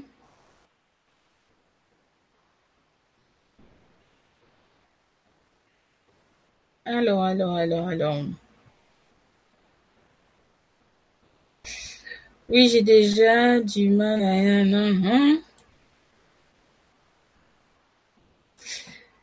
Les paralysies du sommeil avec des attaques du bas astral, pourquoi? Alors, comment dire ça? Les attaques du bas astral euh, au cours du sommeil. Euh, on va dire ça en, quelques mots. Tu les gênes. Point. Si on t'attaque, et en plus pendant ton sommeil, c'est parce que tu les gênes. Et comme il ne on va dire, peut-être qu'il n'arrive pas à le faire quand tu es éveillé et que tu n'as pas peut-être encore euh, cette conscience-là pour te protéger même quand tu dors. Donc, ils en profitent. C'est, ça arrive souvent euh, que on se réveille en sursaut, on se débat, on se griffe, etc. Qu'on a, et, parce que on, on se bagarre justement, euh, on va dire pour rester en vie. Et c'est vrai que bien souvent, euh, quand les, les, les, ces esprits-là nous attaquent, c'est parce qu'on dérange. Moi, ça m'est souvent arrivé de me réveiller le lendemain matin euh, rempli de bleu. Mais quand je dis rempli de bleu, c'est vraiment des bleus. Des bleus comme si euh, on m'avait roulé dessus, on va dire. Et ça m'est déjà arrivé aussi de me retrouver avec des griffures euh, dans le dos, sur les bras, alors que j'ai pas d'ongles. Donc euh, voilà, tu les déranges. Il y a quelque chose chez toi que, que tu fais peut-être sans même t'en rendre compte qui les dérange. Donc voilà. Bonsoir, ma mère est décédée il y a un mois. Où pensez-vous, où sentez-vous que soit son âme? Alors qu'il y a euh, ta mère, je pense que toi-même, tu dois savoir où elle est. En tout cas, tu dois avoir cette sensation. Il y a une tradition qui dit que lorsque quelqu'un décède, on ne doit pas pleurer sur le corps du décédé. Pourquoi? Parce qu'en fait, euh, la personne ressent ta peine qui est immense. Donc, elle se dit, pourquoi ne pas t'emmener avec elle? Ce qui fait que lorsque la personne décède, euh, il faut compter 3-4 mois après pour que la personne qui pleurait sur le corps de la défunt du défunt parte rejoindre la personne. Après, quand on, je vais prendre exemple pour moi, j'ai perdu ma grand-mère récemment. Euh, ça va faire bientôt un mois qu'elle n'est plus là. Je ressens encore sa présence dans la maison. De temps en temps, lorsque je fais certaines, certaines choses qu'elle aimait manger, euh, j'ai une fourchette qui tombe par terre ou j'ai de la nourriture qui, qui, qui comme par enchantement, euh, disparaît euh, d'une assiette, etc. Je sais que c'est elle qui est là parce que c'est des choses qu'elle aimait manger quand elle était vivante. Donc, automatiquement, comme elle voit que je suis en train d'en préparer, qu'elle ne peut pas en manger elle, donc elle me fait savoir qu'elle est là et que elle n'est pas forcément contente que j'en prépare et qu'elle, elle peut pas en profiter aussi. Donc moi, ça me fait rire. Et puis du coup, je lui dis, mais mamie, euh, tu en as bien profité quand même, puisque c'est quand même en ton honneur que je fais, je fais ce repas-là, parce que je pensais à toi justement. Alors j'ai dit, tiens, je vais faire ça. Donc quand je parle comme ça et qu'elle m'entend, puisqu'elle est là juste à ma, juste à ma droite ou à ma gauche, elle arrête.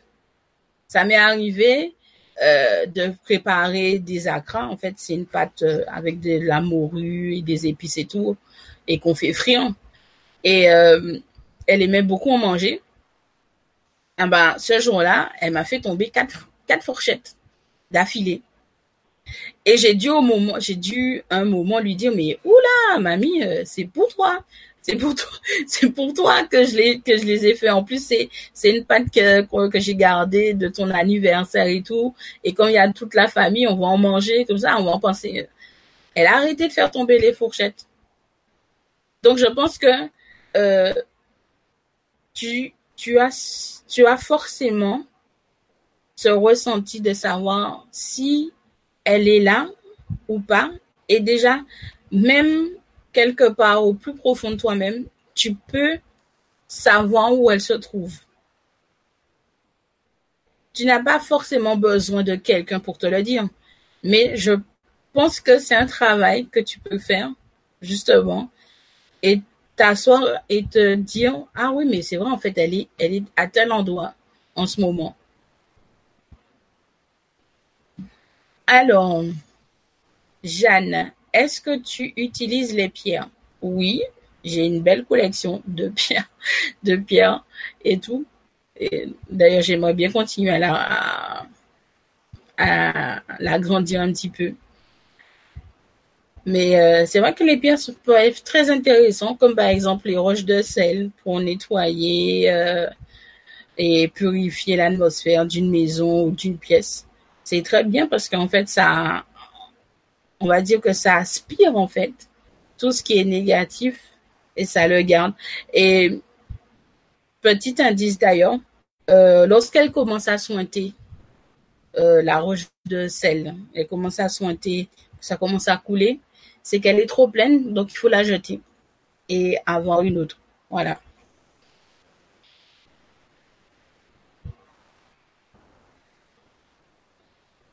Alors, envie.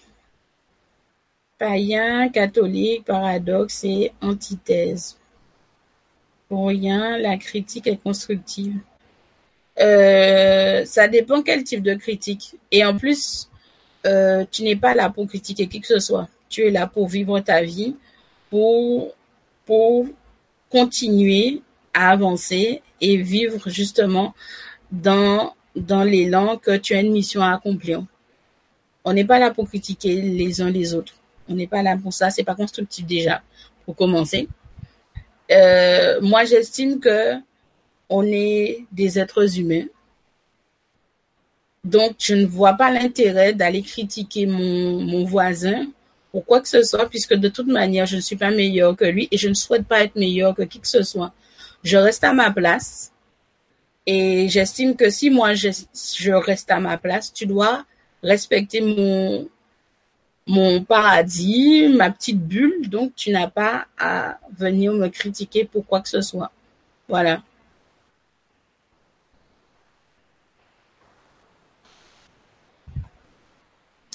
Alors, vous suggère et propose une analyse recherche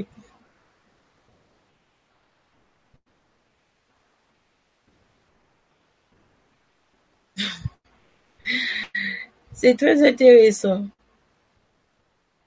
tu es très, euh, on va dire, tu es quelqu'un qui cherche, euh, on va dire, on va pas dire le conflit en termes conflit, euh, guerre et compagnie, mais je ne suis pas à ton niveau, mon cher Henri. Je suis là pour partager mes expériences, pour expliquer, pour accompagner et conseiller les gens. Chacun est libre de rester, de partir, de ne pas écouter. Je ne force personne à écouter. Je ne force personne à vouloir savoir ni comprendre les choses. Je dis simplement ce que moi je sais à mon niveau. Euh, si tu as des choses intéressantes à dire, autant les dire et les partager avec nous tous, puisqu'on est là pour partager et comprendre comment fonctionnent les choses. Après, si on est là pour mettre une ambiance assez lourde et qui va commencer à être énervante, euh, ça sert à rien. On est là, on est là juste pour comprendre comment fonctionnent les choses et essayer de partager les choses en tout bien, tout honneur, on va dire. Je suis pas là pour remplir la tête des gens. Je suis pas un gourou. D'ailleurs, je déteste les gourous. D'ailleurs, pour commencer. Et euh, donc voilà, on est là pour construire quelque chose d'intéressant.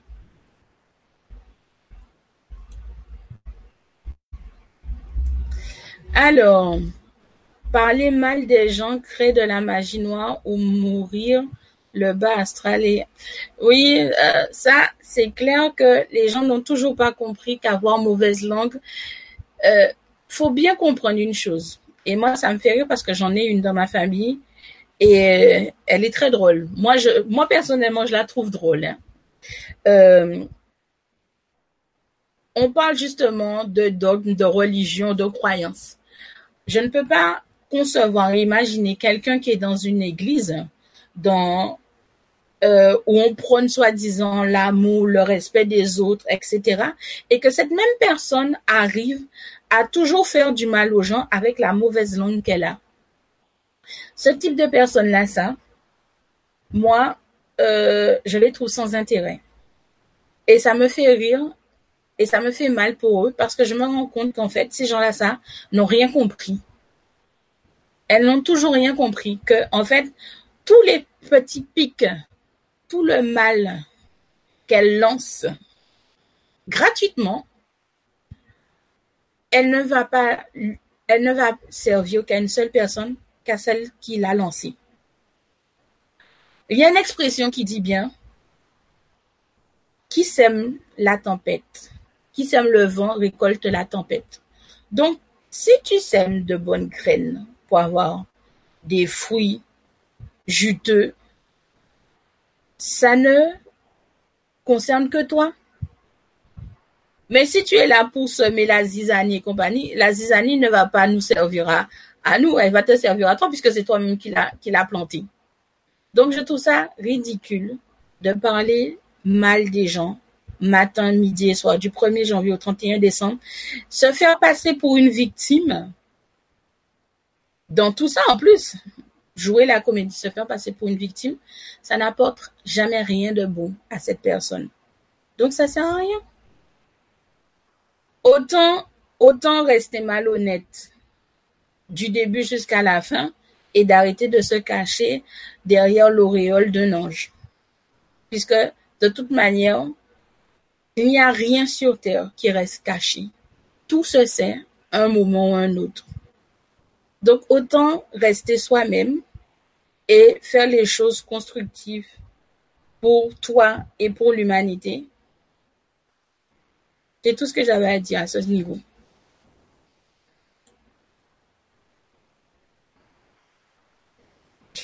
Alors, se détacher des regards et critiques, avancer pour soi-même. Ça, Pico, ça c'est clair.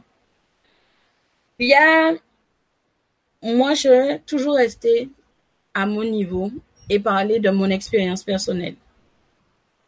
J'en ai vu. J'en ai bavé. Ça, je peux vous le dire. Et j'ai appris au fur et à mesure que le temps passe, au fur et à mesure où j'ai décidé d'arrêter de vouloir plaire aux gens, d'être comme tout le monde, entre guillemets, parce que ça sert à rien. On se force à être quelqu'un qu'on n'est pas. Donc, non seulement on se fait du mal, mais en fait, les efforts qu'on fait à rien, puisqu'en fait, la personne nous oblige à être quelqu'un qu'on ne l'est pas, mais en fait, au final, elle s'en fiche complètement de nous. Donc, moi, je dis, vivez pour vous-même. Soyez vous-même. Ne faites pas comme si... Non, vivez pour vous. Les gens là à côté qui critiquent, qui aiment parler, laissez tomber. Soyez vous-même. Respectez-vous. Laissez les autres parler. Puisque les mots, comme je vous ai dit, elles sortent de leur bouche veineuse. Ce sont des serpents. Mais leurs paroles doivent s'envoler. Ne les laissez pas s'accrocher à votre aura, à votre âme, pour qu'après ça vous cause des problèmes dans votre avenir. Non. Faites en sorte que toutes ces critiques, tous ces mots partent, s'envolent dans le vent et ne vous touchent pas. Être en paix avec vous-même, c'est un très grand combat. Et une fois qu'on a cette victoire-là contre nous-mêmes, il n'y a rien qui nous puisse nous barrer la route. Les critiques, on les entend même pas. Les problèmes, on les voit même pas puisque on est dans notre bulle, on est en train de travailler sur soi-même. On avance en paix. On avance sereinement. On, essaie à tout prix d'harmoniser nos énergies avec celles qui nous entourent, celles de la nature, celles de l'univers. Donc, tout ce que les gens racontent, disant que euh, on est complètement dingue, qu'on est fou, euh, ce qu'on fait là est ridicule, etc., etc. Laissez parler. Toutes ces personnes qui prétendent connaître plus de choses que vous, qui connaissent soi-disant mieux tout ce qui justement apprête à la spiritualité, laissez-les parler. Laissez-les parler, faites votre parcours, expérimentez vous-même, réfléchissez vous-même, prenez votre temps. Ne courez pas parce que ce n'est pas une course. On n'est pas dans, dans, dans flash ni quoi que ce soit. Non. On apprend, on met en pratique et on partage avec les autres. C'est comme ça que ça fonctionne. Alors, en ce moment, je bois des tisanes où il y a de la sauge. Ouais, c'est trop bon lire. en plus, c'est vrai en plus, faut faut comprendre également que dans la, dans la spiritualité et même pour le développement de nos facultés, ça va peut-être vous arriver de temps en temps de changer vos habitudes alimentaires. La tisane, euh, les, les élixirs, etc. On va dire, c'est quelque chose d'intéressant parce que comme ça vient de la nature, c'est naturel, ça va apaiser et vous nettoyer en même temps. Ça des vertus vraiment intéressantes dans la spiritualité, tout ce qui est tisane, etc. C'est les huiles essentielles, c'est des choses qui vont vraiment permettre une paix. Ça apporte. Moi, je vous dis, ma mère, c'est pas quelqu'un qui est euh, dans la spiritualité comme moi je le suis. Elle est croyante, elle prie énormément pour elle, pour ses enfants, pour ses petits enfants. Le jour où j'ai appris à ma mère à utiliser de l'encens, au départ pour elle, l'encens, c'était juste pour faire sentir bon la pièce. Mais en fait, au fur et à mesure, elle s'est rendue compte qu'en allumant certains encens particuliers, elle dormait bien. Et depuis, elle a pris le pas. Elle achète cet encens-là, ça. Elle l'allume tous les 3-4 jours et elle dort bien, elle est tranquille, elle n'est pas fatiguée. Donc, je pense que il faut pas avoir peur d'aller, de franchir le pas, de faire des choses que forcément vous n'êtes pas habitué à faire, mais qui sont bons pour votre développement. Donc, n'hésitez pas. Si votre intuition vous dit, va à la bibliothèque, va acheter un livre à la librairie, allez-y. Il y a toujours une raison pour que vos guides, vos anges gardiens vous poussent à aller faire quelque chose. Donc, n'hésitez pas. Alors, Eve Anne, ils connaissent toutes nos pensées, tout notre vécu. On est tout nu face à nos anges. Mais qui pensait avoir un peu d'intimité? Euh, je, me pose la question aussi, parce qu'il semblerait que certaines personnes pensent que euh, tous ces êtres qui sont dans les autres plans, sur d'autres dimensions, ne savent rien sur nous. Mesdames et messieurs, je vous le dis, non seulement ils sont parmi nous non-stop, donc ils vous voient nus, ils voient tout ce que vous faites, ils entendent tout ce que vous faites. Et en plus, quand vous avez des idées saugrenues qui ne vont pas en leur sens et qui vont vous porter préjudice, ils préviennent toujours quelqu'un qui est apte à les entendre et à les capter pour vous prévenir de ne pas faire la chose. Souvent, ça m'est déjà souvent arrivé d'arrêter des membres de ma famille pour des choses qu'ils vont faire. Et quand je les appelle et que je leur explique que voilà, on m'a dit de te dire de ne pas faire ce que tu es en train de faire, ils se mettent à rire et me disent comment tu le sais? Puisque quand même, il y a quand même 8000 kilomètres qui me séparent de la Guadeloupe à la métropole, puisque la majorité d'entre eux sont métropole. Donc, je peux vous assurer que quand je commence à leur dire ça, euh, ils commencent à flipper. J'en ai un, j'ai un cousin. Quand il m'entend au téléphone, il flippe déjà, avant même que j'ouvre la bouche. Et bien souvent, c'est juste pour demander des nouvelles. Hein. C'est pas pour leur dire quoi que ce soit. Mais il y en a beaucoup comme ça. Donc, moi, j'estime que autant vivre sa vie, toujours dans le respect de soi et des autres. Vivre son instant présent, être en communion avec soi, avec nos guides, nos anges, nos archanges, avec Dieu, avec l'univers, avec les êtres de la nature. Parce que oui, les êtres de la nature, ça existe. Les farfadets, les fées, les sirènes, etc. Ça existe. Et ne croyez pas que la sirène, c'est la petite sirène qu'on voit dans le dessin animé de Walt Disney. Pas du tout. Les sirènes, ce sont des, des, êtres assez vicieux, on va dire. Euh, quand elles peuvent nous aider, c'est vrai, elles nous aident, mais il y a toujours une contrepartie. Et la contrepartie n'est jamais très agréable pour nous.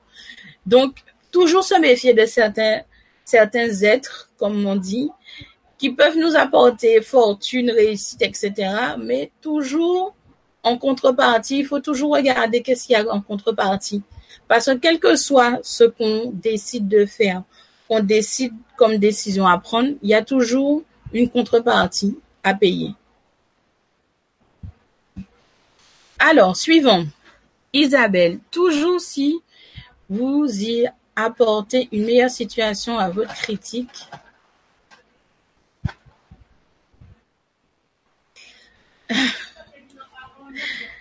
Ah là là. Intéressant.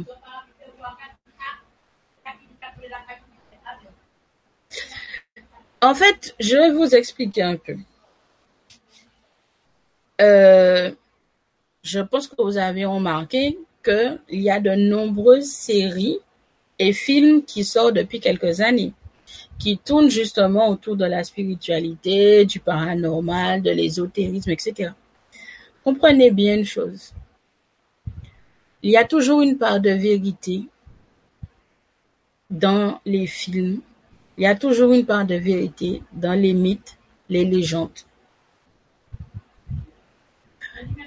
Nikola Tesla était un homme très, très, très brillant. Avec, je crois que s'il fallait le, le comparer, on l'aurait mis au même niveau qu'un Einstein.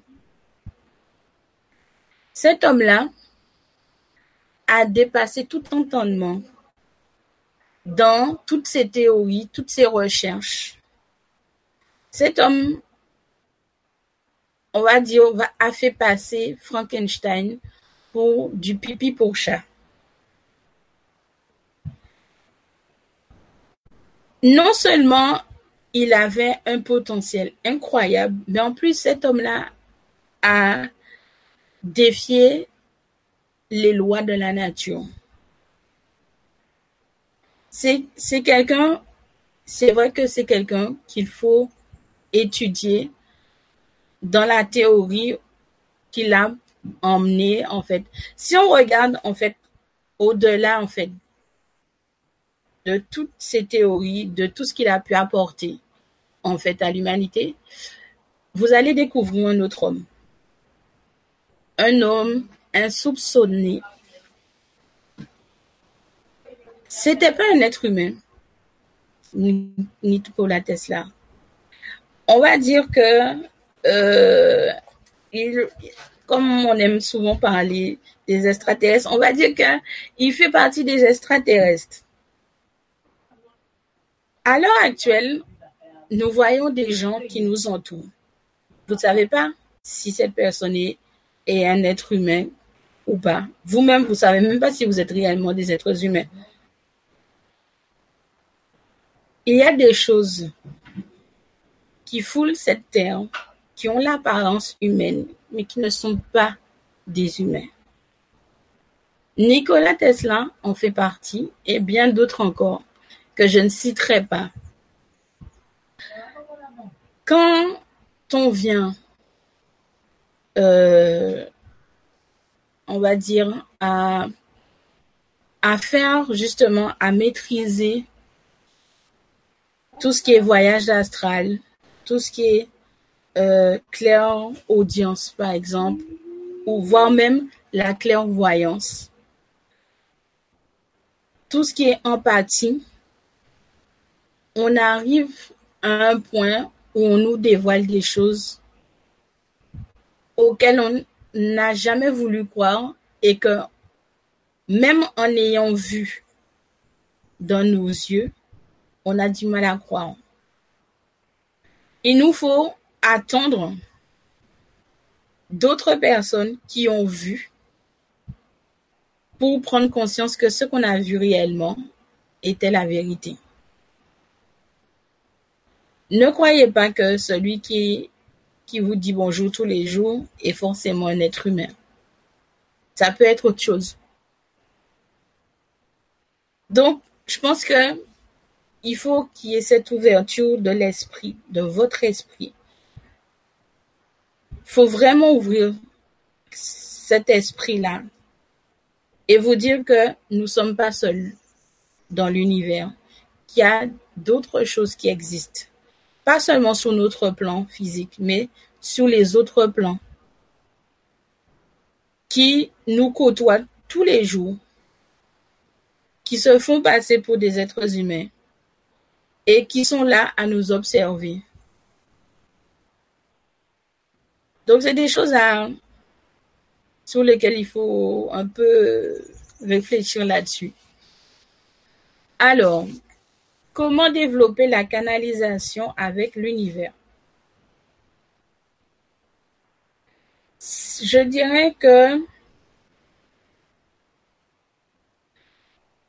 je ne sais pas si c'est parce que moi, je n'ai jamais renié cette partie de, mon être, on va dire, que je trouve si facile euh, la communication et tout, mais je dirais tout simplement que lorsqu'on souhaite réellement quelque chose et euh, et qu'on le demande avec amour, je pense que ça se fait automatiquement. Ça, se déclenche automatiquement au moment propice. Ça sert à rien de forcer les choses quand elles ne viennent pas. Parce qu'il faut comprendre que tout travail commence en profondeur et remonte à la surface. Le tremblement de terre se fait en profondeur pour monter à la surface. C'est exactement la même chose. Il faut travailler. Le travail se fait dans les profondeurs. Donc, ça veut dire que votre âme est déjà en train de travailler. Au moment même où vous avez déclenché l'idée, l'intention que vous voulez telle et telle chose, le travail est déjà en route. Il se fait. On demande justement cette patience-là pour voir justement les résultats, pour voir à quel point, en fait, on était si proche faut, faut pas abandonner, en fait. Ne pensez pas que quand vous demandez quelque chose, vous voyez rien. Tout se fait, en fait. On vous répond toujours. C'est juste que vous n'avez pas encore vu ni compris qu'en fait, les, petits signes, les petits messages qu'on vous envoie pour vous dire, euh, vous inquiétez pas, ça fonctionne. Vous les voyez pas. Vous voyez un papillon passer devant vous, vous allez dire, oh, il est beau le papillon. Euh, c'est un signe. Vous allez sentir une très bonne odeur euh, que vous connaissez. C'est aussi un signe. Vous allez penser à un truc particulier, votre téléphone se met à sonner au même, moment. C'est un signe. Surtout si la personne en question vous parle de, vous rappelle quelque chose il y a des choses auxquelles on ne fait pas attention. Parce que pour nous, c'est tellement banal, ça fait tellement partie de notre quotidien. Donc pour nous, ça peut pas être un signe divin. Alors que si, on est dans la banalité, dans l'humilité totale. Ne cherchez pas à, avoir des liasses de billets pour avoir un signe de richesse et compagnie. Moi, je dis tout le temps, à ma fille que la plus grande richesse d'un homme, avec le grand H, que ce soit femme, c'est l'harmonie et l'esprit qu'il a. il faut pas rester dans le rationnel parce que le rationnel ne nous apporte pas toute l'étendue de notre savoir, de notre pouvoir. Si on avait gardé cette innocence, on aurait soulevé des montagnes en un claquement de doigts, voire un battement de cils même. Je pense que on a perdu au fil du temps parce qu'on nous a formaté. Et justement, ce formatage-là, ça, il faut le stopper. Moi, j'ai compris une chose. Et je dis tout le temps ça à ma mère. Je dis à ma mère, je regarde pas les informations depuis des années. Pourquoi? Parce que j'ai remarqué, au fil du temps, que par-delà les informations même qu'on nous donne, si on y prête réellement attention, c'est exactement les mêmes informations qu'on nous donne tous les jours. Donc, ça relate toujours les mêmes thématiques. Guerre, famine, mort, euh, problèmes financiers, etc., etc. Ça sert à quoi alors finalement de regarder les infos? Puisque c'est toujours, ça tourne toujours autour de la même thématique. Et sans s'en rendre compte, on se laisse engluer dans ça. On a des réactions violentes des fois quand on voit des images qu'on nous montre à la télé et tout, alors qu'on ne devrait pas justement avoir ces réactions violentes. On peut se trouver indigné, mais pas forcément des réactions violentes. Et en plus, ce qui me m'énerve, je vais dire quelque part, c'est de voir l'hypocrisie de l'humanité. Voir comment l'être humain devant la caméra, devant les gens, disent que oui, ils sont là pour aider les gens qui sont malheureux et compagnie, etc., etc. Et qu'en fait, derrière, euh, ils en en pensent pas moins. Donc, moi, je trouve ça ridicule. Les écologistes, je suis tout à fait d'accord qu'il faut faire attention parce qu'on est en train de détruire la planète, etc. Mais en fait, si on, se rend compte euh, si on n'avait pas fait tout ce développement industriel, etc., on n'aurait pas eu ce problème-là. Donc, je ne comprends pas pourquoi tu veux régler le problème de la nature à, en, en utilisant d'autres d'autres déchets, etc. pour... Non, la nature, elle va s'auto-nettoyer toute seule. Quand elle en aura suffisamment marre de nous, quand elle aura atteint le seuil critique, elle va se débarrasser de ce qui la dérange. La nature n'a pas besoin de nous pour nous pour se nettoyer au final. Quand je vois que même sur ma petite île, on, utilise du béton pour reconstruire euh, euh, la barrière de corail, je sais pas, je sais pas c'est quoi l'idée, mais attendez, du béton, c'est du béton. Pourquoi, pourquoi vous utilisez du béton pour reconstruire des barrières de corail que vous avez détruit vous-même? C'est du béton. Ça va polluer. Ça sert à quoi ce que vous faites? Ça sert à rien. La mer, la nature va se nettoyer toute seule. Elle n'a pas besoin de nous pour ça. Tout simplement, elle n'a pas besoin de nous.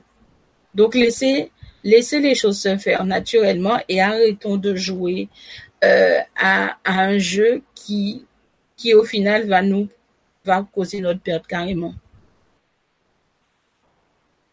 Restez, restez tout simplement naturel et authentique. Voilà, c'est surtout ça le mot, authentique. Alors, coucou Clumy, sur ta droite, je vois un visage d'un vieux monsieur juste au placard. Euh, euh, dites bonjour à mon grand-père. C'est mon grand-père. Donc, euh, c'est mon grand-père. Derrière. Je suis toujours accompagnée, malheureusement. je reste jamais seule. Mais ça, ça me, ça me rassure toujours de savoir quand même que, que malgré tout ce qu'on peut imaginer et croire, on est toujours accompagné. Il y a toujours des gens qui sont là pour nous guider. Quand on n'est pas sur la bonne voie, il y a toujours quelque chose qui fait que on va savoir que là où on va, c'est pas le, c'est pas l'endroit où on doit être. Donc automatiquement, on va faire en sorte de retourner là où on doit être. Alors, dis-moi, Clumis, est-ce que notre corps astral peut rendre visite à quelqu'un qu'on connaît dans ses rêves? Euh, ce que tu es en train d'expliquer, c'est un nom particulier dont je me rappelle pas. Mais c'est vrai qu'on peut faire ça. En fait, euh, le principe, c'est que euh, la personne est, est allongée en train de dormir. Et toi, tu passes en mode astral pour rentrer dans son rêve. Donc, euh, en général, cette technique-là, ça, et ça, c'est aux Américains qu'il faut remercier. Cette technique-là, les gens l'utilisent en Amérique pour euh, soigner, on va dire, certaines maladies. Soigner, soulager certaines maladies, voire même régler certains problèmes euh, euh, psychologiques, on va dire. Lorsque quelqu'un a, eu un traumatisme vraiment trop violent,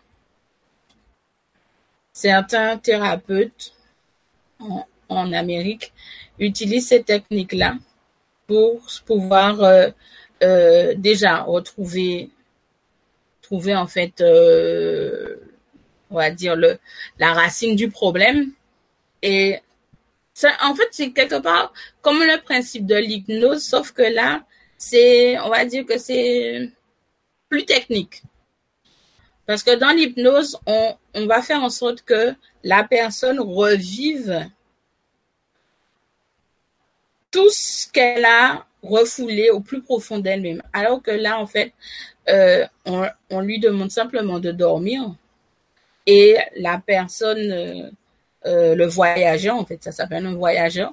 Le voyageur va pénétrer dans son rêve et c'est lui qui va faire le cheminement, en fait, pour trouver, en fait, la source du problème et le régler, on va dire. D'ailleurs, je trouve que c'est même plus intéressant de faire ça que l'hypnose pour faire revivre la personne des traumatismes pareils. Je pense que c'est mieux cette technique-là du voyageur. Alors,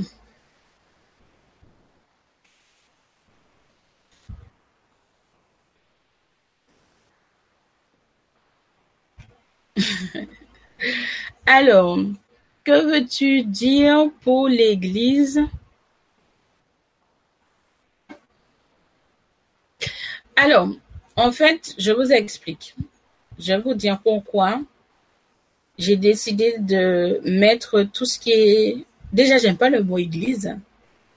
Euh, toutes ces histoires de dogmes et compagnie. Alors, je vous explique.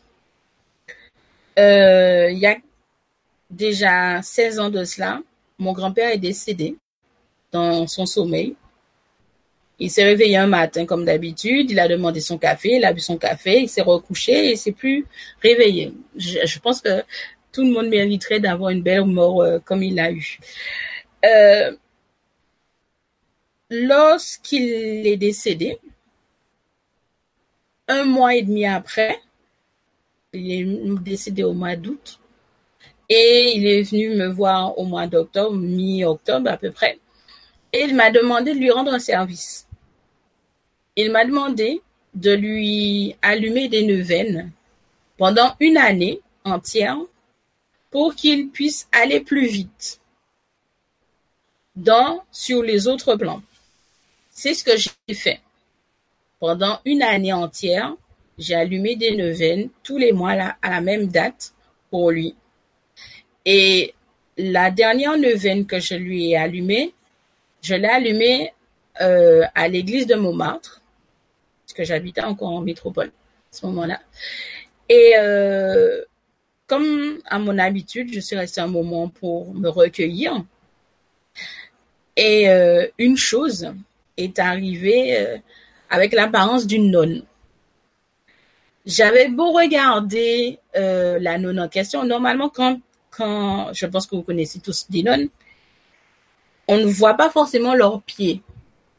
Quand elles sont debout. Mais quand elles marchent, on voit quand même le bout de leurs pieds apparaître et même quand elles s'assoient. Mais là, cette chose n'avait pas de pied. Donc, bien évidemment, moi qui avais l'habitude de voir des spectres, des, des âmes errantes, etc. Donc, ça m'a surprise de voir ce type de choses rentrer dans une église qui est censée être un endroit saint. Étant donné que cette chose était assise devant moi, puisque c'est des bancs en décalé, euh, elle a bien senti que j'étais en train de, de, de la regarder, puisque pour moi, je trouvais ça aberrant que une telle entité qui dégageait une énergie aussi mauvaise puisse rentrer dans, un lieu saint qui, soi-disant, est, est, normalement saint, béni, etc. Et quand elle a senti ma présence vraiment insistante à la regarder, elle a fait la tête tourner à 180 degrés et elle avait des dents vraiment monstrueuses, type, euh, on va dire, euh, dents de requin. La chère petite dame qui était assise juste à côté de moi l'a, vue également et est tombée dans les vapes. Moi, je n'ai pas eu peur puisque j'ai l'habitude d'en, d'en voir, donc c'était pas la première, donc ça m'a, voilà. Et je, je, suppose qu'elle est venue récupérer, comme je vous ai dit, un peu de lumière, un peu de grâce, sûrement pour le compte de quelqu'un qui l'avait sûrement envoyé. Puisqu'il faut bien comprendre que ces types d'esprits du bas astral ne peuvent rien faire sans avoir des grâces de la lumière, puisqu'elles sont dans les ténèbres. Les ténèbres ne fabriquent pas de vie. Seule la lumière fabrique la vie. C'est pour ça que il faut comprendre que lorsque nous sommes tous connectés, lorsque nous sommes tous dans un sens harmonieux, dans un amour intense pour nous-mêmes et pour l'humanité, nous sommes de co-créateurs. Nous co-créons des choses tous les jours avec notre pensée. Nos intentions doivent être toujours tournées vers le bien, le bien-être pour nous, le bien-être pour les autres. Lorsqu'on a trop l'esprit tourné vers le mal, on ne peut rien créer. On est obligé de prendre chez quelqu'un sa grâce à lumière pour créer quand on n'a pas cette lumière-là en nous. C'est pour ça que je vous dis que c'est important de vous protéger. Parce que il faut, il faut bien comprendre que j'entends souvent dire qu'il n'y a pas le, le bien, le mal n'existe pas. D'accord, on n'utilise pas le mot bien et mal. Mais il faut qu'il y ait un équilibre. Il y a un équilibre dans toute chose. Seule la lumière donne vie. Est-ce que vous avez déjà vu une plante, lorsqu'elle est enfermée dans un placard, pousse? Non, elle ne pousse pas. Elle a besoin de lumière pour pousser. Donc, il faut comprendre que ces choses ne sont pas là pour faire du bien, mais elles ont besoin de nous, justement, pour faire des choses destructrice, en contradiction avec ce qu'on essaye, nous, de mettre en place. Donc, c'est pour ça, en fait, que depuis ce jour-là, je ne rentre presque plus dans une église. Et d'ailleurs, je vous dis, si jamais vous faites pourchasser par quelle que soit la chose, je vous conseille d'aller dans un cimetière. Le cimetière est plus sûr qu'une église. Après, vous allez me dire pourquoi le cimetière est plus sûr que, l'église. Tout simplement parce que le cimetière, d'une part, euh, vous avez dû, peut-être que vous n'avez pas remarqué cela, mais je vais vous l'apprendre. Tous les cimetières, et je dis bien tous les cimetières, sont clôturés par des barrières de fer. Le fer éloigne le mal, tout ce qui est mauvais. D'une part, et en plus de ça, Pourquoi un cimetière est plus sûr qu'une église? Parce que à force que le prêtre, lorsqu'il rentre, bénit le cercueil, l'eau coule dans le sol. Donc, le sol est béni. C'est pour ça que c'est plus facile pour quelqu'un, s'il se fait pourchasser, d'aller dans le cimetière que d'aller dans une église où il a aucune chance de s'en sortir. Donc voilà.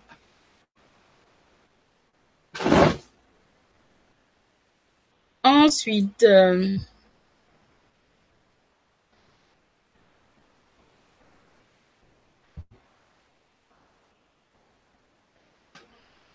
ah, bonsoir Anne-Sophie.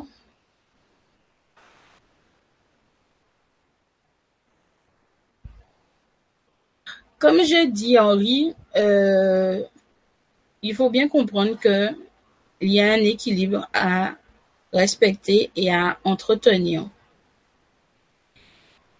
C'est vrai qu'on n'aime pas entendre parler du bien et du mal. Je suis, je peux le comprendre, c'est tout à fait normal. Mais il y a un équilibre qui se maintient et qui doit se maintenir. Lorsque quelqu'un décède, au même moment, il y a une naissance. Lorsque deux personnes décèdent, il y a deux naissances, etc., etc. Il y a toujours un lien, il y a toujours un équilibre qui doit se faire, qu'on le veuille ou non. Alors, on peut dire ça, oui, on va dire ça comme ça. Ghostbusters, oui, c'est l'esprit, les, les esprits, l'esprit en fait, c'est comme ça qu'il est, en fait. C'est exactement comme ça. Et il faut bien comprendre que quand on, on décède, le temps qu'on qu'on parcourt et qu'on fasse tout ce qu'on doit faire pour arriver à destination, il faut bien comprendre que l'âme ne doit pas rester sur dans notre plan à nous. Il doit passer de l'autre côté, absolument. Et c'est pour ça que il faut faire son deuil pour ne pas, on va dire, pour ne pas obliger l'âme à rester parce qu'elle elle voit et elle sent que vous êtes triste. Quand on perd quelqu'un, c'est normal, on pleure et tout, mais il faut toujours souhaiter à la personne bon voyage. Faut bien comprendre que ce n'est pas un, un adieu, c'est juste un au revoir. Hein. Puisque de toute manière, on est, on grandit, on apprend et on, et on meurt. En tout cas, notre enveloppe, elle, elle est obligée de mourir parce qu'elle n'est pas faite pour durer dans la longévité. Seule l'âme est éternelle. Seule l'âme se réincarne encore et encore et encore jusqu'à ce qu'elle ait fini d'apprendre tout ce qu'elle doit apprendre pour devenir un maître ascensionné ou pour devenir un ange. Ça dépend en fait. Il y a certaines personnes qui me disent que les êtres humains ne deviennent pas des anges. Euh, c'est faux. Certains êtres humains peuvent devenir des anges. Ce n'est pas nous qui décidons, c'est pas nous qui, qui dictons ce que la source que Dieu, Allah, tout ce que vous voulez comme nom, décide. S'il choisit de faire passer un être humain en tant qu'ange, c'est pour une raison. Mais entendre dire que les anges ne sont pas des, l'être humain ne peut pas devenir un ange, c'est pas vrai. Ça, c'est faux. Encore un archange, je vais comprendre, mais pas un ange. Il y a certains êtres humains qui ont cette chance de devenir des anges, des anges gardiens pour leurs proches ou pour d'autres personnes.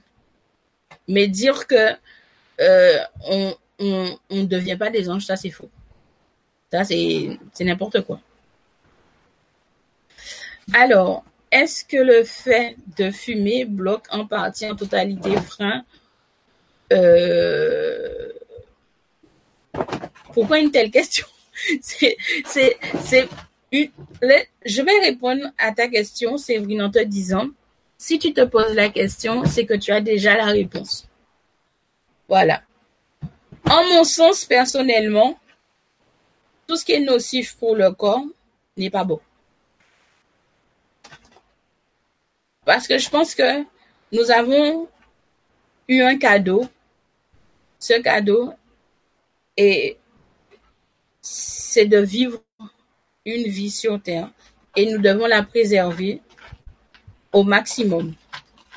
Donc, je pense que si tu te poses cette question, c'est que toi-même, tu as déjà la réponse à cette question-là. Vous parlez d'âme et sens. Avez-vous des connaissances en biophysique et biomécanique? Aucune. Et ça ne m'intéresse pas. C'est des choses auxquelles je ne me suis absolument pas intéressée. Je vais peut-être lire des livres là-dessus, mais sans, vouloir aller beaucoup plus loin que ça. Parce que moi, pour moi, tout ça, ça reste dans le domaine théorique et ça reste encore dans le raisonnement de l'homme, de l'être humain. Donc ça m'intéresse pas, c'est tout que là ça. Ça, c'est des choses qui m'intéressent pas. On peut s'y intéresser pour la théorie, pour comprendre comment fonctionnent les choses. Mais après, dans la spiritualité, en toute honnêteté, ça n'a aucun intérêt. Ça n'a vraiment pas sa place là. Franchement, moi je trouve que ça n'a aucune, ça n'a pas sa place. Parce que la spiritualité, elle est basée sur notre esprit et sur notre âme. Donc, je ne vois pas pourquoi la théorie, le raisonnement vient faire là-dedans. C'est, je, ne vois pas, je ne vois pas le lien là-dedans. Franchement, aucun intérêt.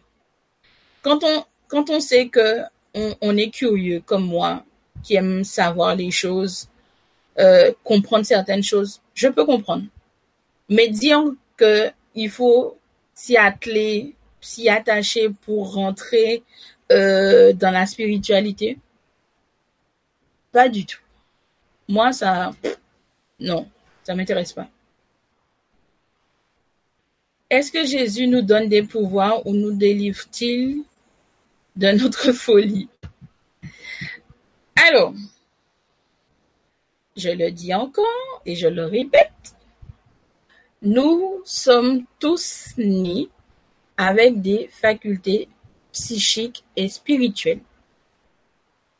Chez certaines personnes, elles se réveillent très tôt, chez d'autres, elles se réveillent tardivement, chez d'autres, pas du tout.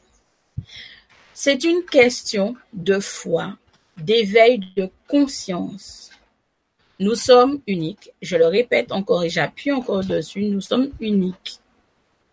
Donc, je pense que, voilà-t-il pas, ce ne sont pas des choses, euh, on va dire, faut bien comprendre que effectivement, il nous donne ces pouvoirs-là. Après, quand tu dis est-ce qu'il nous délivre de notre folie, ça dépend de quelle folie tu parles exactement? Euh, de la folie humaine avec le grand H ou de la folie individuelle? Parce qu'il semblerait que vous n'ayez toujours pas assimilé le fait que euh, on a des guides lumineux et on a des guides dans les ténèbres.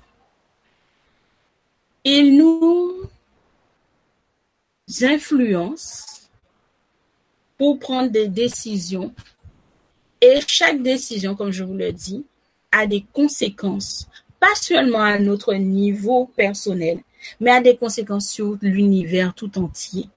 C'est pour ça que je vous dis que il faut savoir où on se place. Nous avons tous des pouvoirs. Nous avons tous cette possibilité de guérir, de soulager des gens. Je ne dirai jamais à quelqu'un, n'allez pas voir votre médecin, ne prenez pas votre traitement. jamais je ne viens dire à quelqu'un une chose pareille.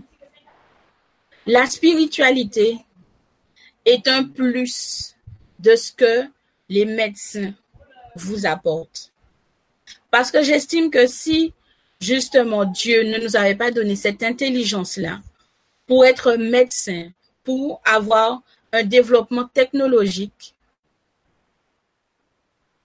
quand je vois dans certaines religions, on leur prône qu'ils doivent refuser les transfusions sanguines, qu'ils doivent refuser la réanimation. Excusez-moi, arrêtez. Arrêtez. On nous a donné une intelligence, on nous a donné des dons. En plus de ça, cette intelligence qu'on développe chaque jour en créant des choses, et je ne parle pas des choses qui, qui bousillent notre vie ou qui bousillent la terre. Hein. Je parle des choses qui nous aident à nous soigner, à comprendre les choses qui nous entourent. La spiritualité est un plus. Petit à petit, vous allez vous rendre compte, vous allez entendre aux informations, vous allez voir dans les journaux que les gens utilisent de plus en plus la spiritualité. Dernièrement, j'ai entendu qu'on a opéré quelqu'un sous hypnose. Est-ce qu'il y a dix ans, on aurait pu faire tester un truc pareil? Jamais. La spiritualité, les facultés, les dons que nous avons tous, que nous sommes en train de développer, que nous voulons développer, ne vont pas que nous servir à nous, elles sont là pour servir les autres. Elles sont là pour apporter du réconfort, du soulagement pour les gens. Donc oui, si tu parles de délivrer de la folie, oui, forcément ça va nous délivrer de la folie. Tôt ou tard. Bon, euh, après il faut comprendre que nous, hein, on sera plus là. C'est peut-être nos petits enfants de combien d'années qui vont voir les choses ont évolué, ont changé. Mais on est là pour justement semer les bonnes graines pour les générations futures, tout simplement. Est-ce vrai que la meilleure des protections est l'ancrage? Non seulement ça. Déjà, qu'est-ce que l'ancrage pour vous? L'ancrage, c'est pas seulement une question de se dire qu'on est ancré. Hein. L'ancrage, ça veut dire que, justement, on parle de graines, de semences la graine que vous allez planter pour vous ancrer va faire des racines et ces racines-là va, va continuer à pousser dans le sol et va pousser vers l'extérieur.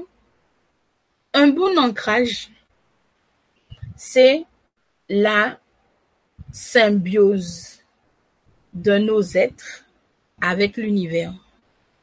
C'est surtout ça c'est la symbiose, un, ancrage, mais vraiment profond. C'est quelque chose d'incroyable, mais je l'ai ressenti il n'y a pas longtemps. Imaginez-vous quand on est bien ancré, avant même qu'une secousse sismique se fasse, vous allez le ressentir. Il y a des choses que je n'avais pas forcément remarqué, par exemple, chez ma mère. Et je me rends compte que, effectivement, elle a développé quelque chose de particulier. Ma mère, j'ai remarqué que quand elle a froid aux pieds, c'est qu'il va pleuvoir. Et sur plusieurs mois, j'ai essayé de voir, de constater qu'effectivement, quand elle a froid aux pieds, c'est parce que la pluie arrive. Et effectivement, c'est ça. Quand elle a froid aux pieds, c'est qu'il va pleuvoir. Et peut-être quelques minutes après, il pleut. Il y a des choses, je vous le dis, qui sont en lien avec notre développement personnel, avec notre éveil spirituel, auxquels on ne prête pas attention et qui pourtant sont bien présents dans nos vies tous les jours. Soyez attentifs il y a des choses qui se font devant vos yeux, devant nos yeux, auxquelles forcément on ne peut pas prêter attention à toutes les choses. Mais il y a des choses qu'on devrait justement faire attention Donc, l'ancrage, c'est pas seulement se dire que nous sommes ancrés, faut vraiment le ressentir, cet ancrage-là, ça. Ressentir l'énergie qui sort du sol pour passer à travers toutes nos molécules qui composent notre corps. Je porte un collier en pierre de lune aujourd'hui et je me sens très chargée au niveau énergétique. Est-ce normal? Est-ce lié à la pleine lune? Alors, euh, il faut comprendre que nous avons tous un lien particulier avec une pierre particulière, nos pierres de naissance.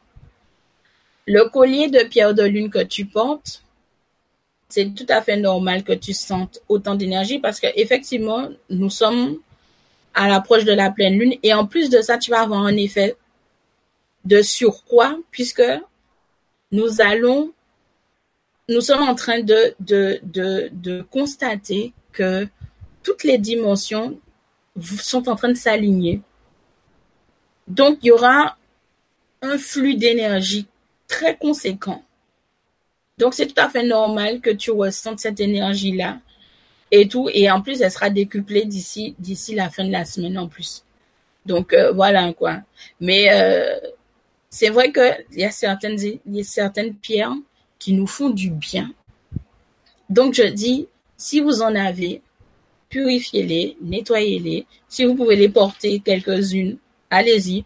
Moi, j'ai deux pierres qui me quittent jamais. J'ai un œil du ticket toujours dans mon sac et j'ai un quartz rose également que je porte tout le temps. Donc voilà.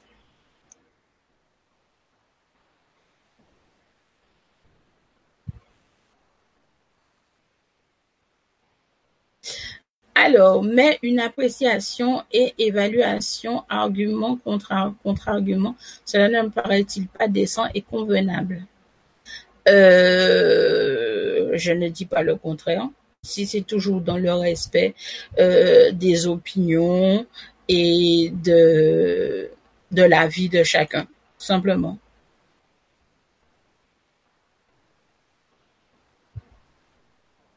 Je te remercie, Jeanne.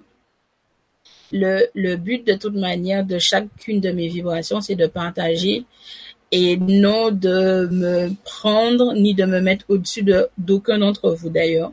Mon but n'est pas là. Mon but est simplement de partager. J'ai enfin l'occasion de pouvoir dire les choses que je connais, de pouvoir enfin enseigner, on va dire entre guillemets, ce que je sais, ce que j'ai pu expérimenter. Il y a des choses que j'ai expérimentées où je peux vous dire que c'était vraiment la catastrophe. Ça n'a eu aucune, aucune incidence sur mon développement, ça n'a eu aucun effet, que je ne citerai pas, et tout. Mais euh, je dis toujours, expérimenter. Il n'y a pas mieux que d'expérimenter. On expérimente pour comprendre, pour savoir ce que c'est. Et ensuite, on partage, justement, comme dit Henri, on argumente, et etc tout simplement. Mais toujours dans le respect. Et ne pas vouloir avoir raison, puisque ta vérité n'est pas la mienne. Voilà.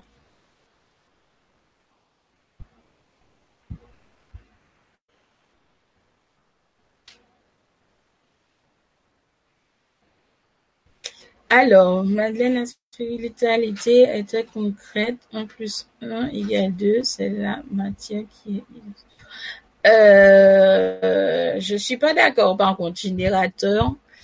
Euh, tu dis à Madeleine que la spiritualité est très concrète.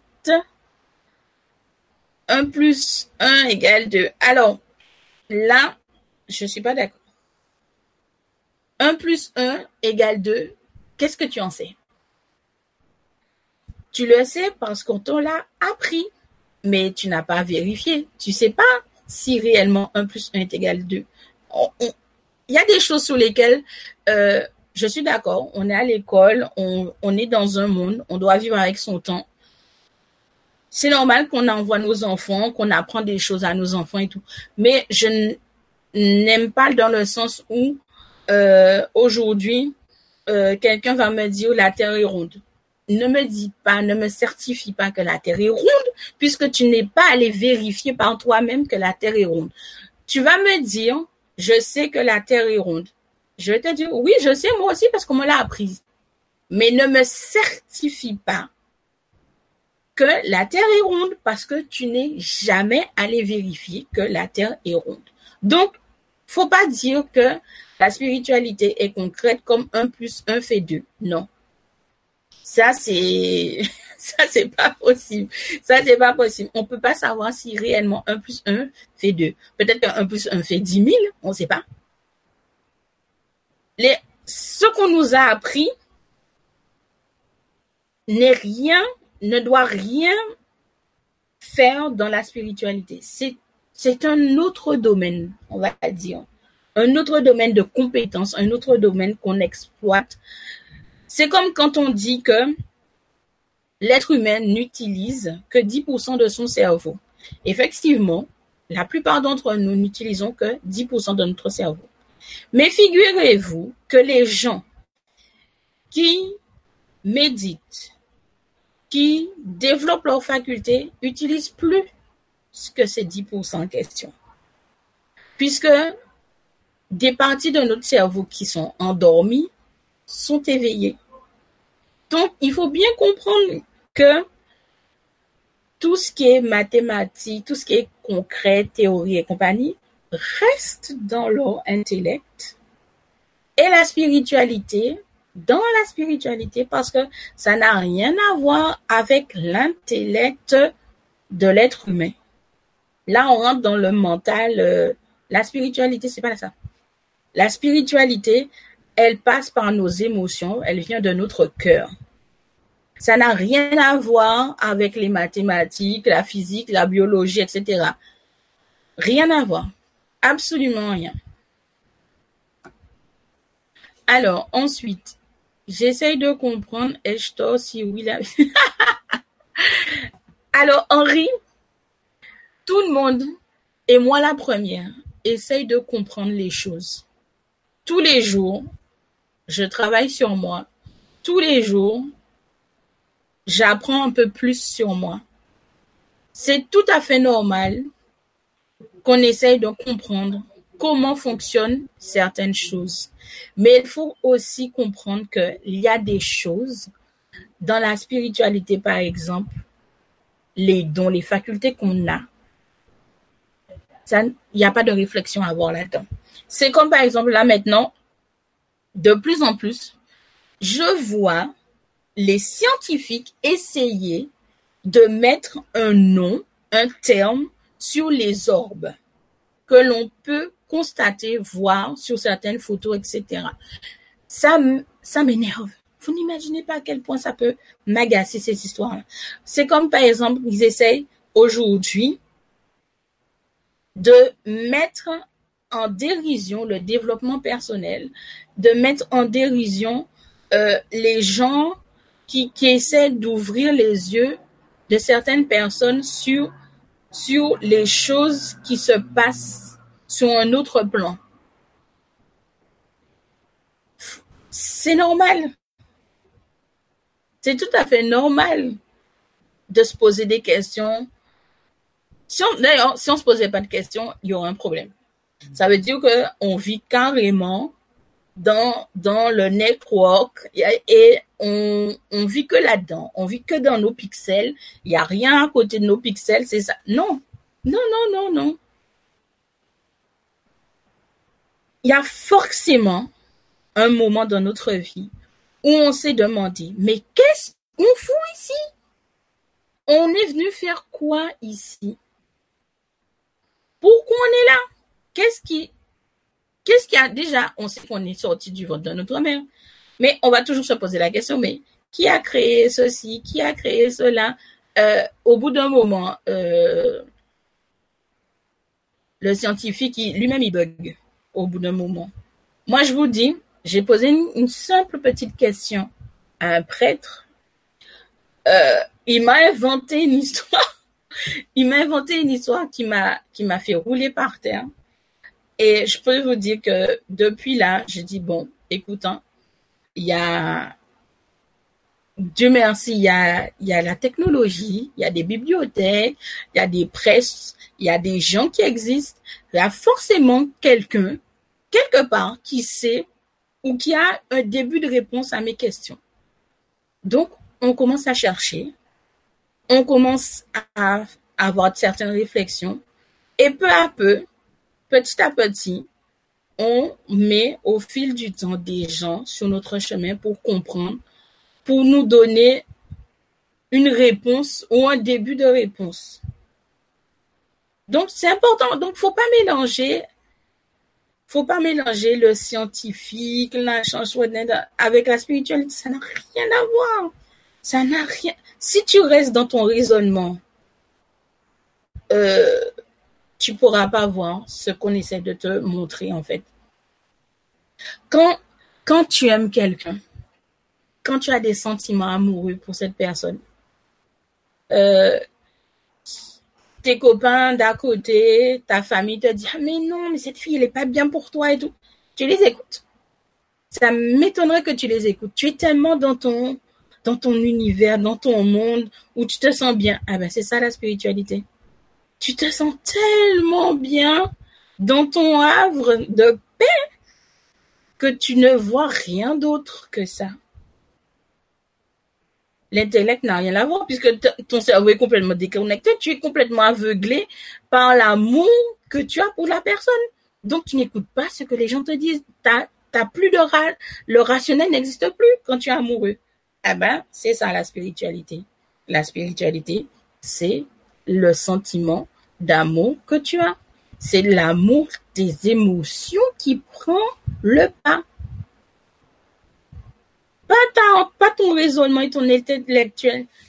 Ça, ça, ça n'a rien à voir. C'est deux parties de ton lobe euh, au niveau de ton cerveau. C'est deux trucs différents d'ailleurs. Hein. Faut bien comprendre d'ailleurs. Hein.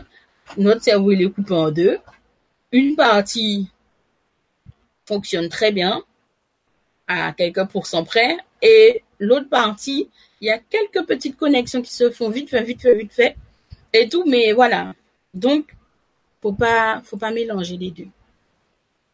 C'est bien de vouloir comprendre, d'essayer de comprendre, mais faut pas mélanger l'intellectuel, le mental de l'être humain et la spiritualité. C'est deux choses, deux univers différents.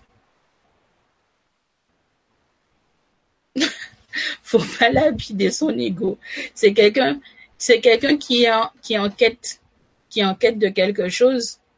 Et il est vrai comprendre, et ça, je peux tout à fait imaginer dans quelle situation, dans quel état d'esprit il peut être, comprendre comment fonctionnent les choses. Parce que je connais quelqu'un qui a commencé comme ça, qui a commencé en cherchant dans tout ce qui est quantique, etc., comment fonctionnent les choses. Et après, une fois qu'il a appris tout ce qui est théorique, il s'est réellement tourné sur la spiritualité, essayer de comprendre justement comment fonctionne réellement la spiritualité.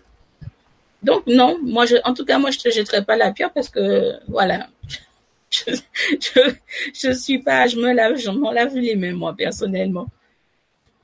Alors, j'ai de l'encens de benjoin en bâton quel l'encens qui aide à dormir.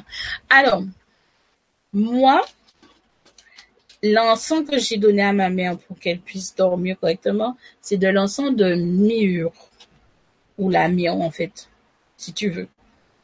C'est ces encens-là, ça, qui, qui la permet en fait, si tu veux, de dormir plus paisiblement, plus facilement. D'ailleurs, si tu combines euh, la, la avec euh, euh, la lavande ou justement le benjoin, non seulement ça va te permettre de dormir plus paisiblement, mais ça peut déclencher aussi, si tu veux, euh, ce qu'on va dire, euh, le troisième œil, on va dire quand tu dors. Voilà. Si tu as déjà le clicotis, le clicotis, le clicotis, comme, comme dit ma fille, ça te permet justement de déclencher de temps en temps quand tu dors justement euh, cet état-là.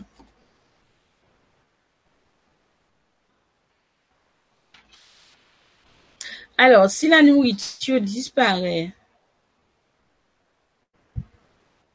oui, mais ça, je me pose également la question, Audrey, parce que euh, je pense que ça vous est déjà arrivé, ou en tout cas certains d'entre vous, d'avoir, d'être certain d'avoir déposé quelque chose quelque part bien précis, et quand vous revenez, il n'y est plus. Vous, vous chamboulez toute la maison, vous le trouvez pas. Et peut-être deux ou trois jours, voire même des semaines après, euh, vous le retrouvez exactement au même endroit que vous l'aviez. Donc, euh, moi personnellement, quand ça arrive, je ne cherche rien. Je ne cherche même pas à comprendre. Je dis simplement, voilà.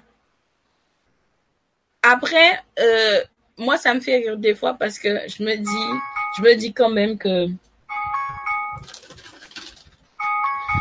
je me dis quand même que c'est assez, c'est marrant, effectivement, Audrey, parce que euh, tu es désincarné, donc tu peux pas manger. Donc la nourriture, c'est vrai que la nourriture, tu te dis mais elle est partie où la nourriture? Effectivement, tu te demandes où est-ce qu'elle est partie la nourriture. Et pourtant elle est plus dans l'assiette la nourriture. À moins qu'elle tombe à terre, certes, mais euh, quand des objets disparaissent ou, ou on, les trouve à, une autre place, c'est eux, c'est eux qui sont là et qui, qui, qui sont en train de s'amuser à déplacer, à vous jouer des petits tours pour vous dire, pour juste pour vous signaler que bon voilà quoi, euh, on est là quoi, tout simplement et tout. Mais c'est vrai que moi aussi ça m'est arrivé de me poser la question, mais où va la nourriture puisqu'elle disparaît et il euh, n'y a plus rien. Donc euh, bon, après, bon, aujourd'hui, je me pose même plus la question. Je vois que ça a disparu. Me pose, je me pose plus la question. Alors, le langage n'est pas matérialisé chez toi ligne car tu cherches dis oui. Ah, bah écoute, hein. ça dépend, ça dépend, ça dépend de comment, comment euh, il est encore dans dans le rationnel et, la, la, théorie. Mais une fois qu'il aura fini de comprendre comment la mécanique, en fait, c'est ça. C'est, il est encore dans tout ce qui est mécanique. Et une fois que Henri aura compris la mécanique, il pourra rentrer tranquillement dans dans tout ce qui est faculté, dans tout ce qui est émotion, etc. Et il verra que c'est encore plus vaste que la mécanique.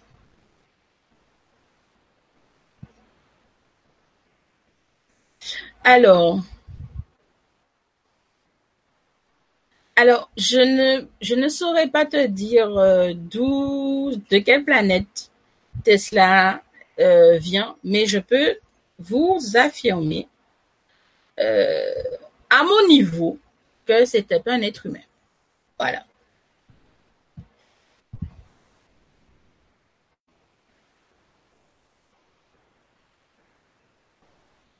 Alors,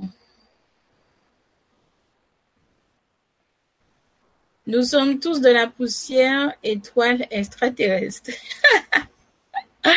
c'est possible, c'est possible, c'est possible.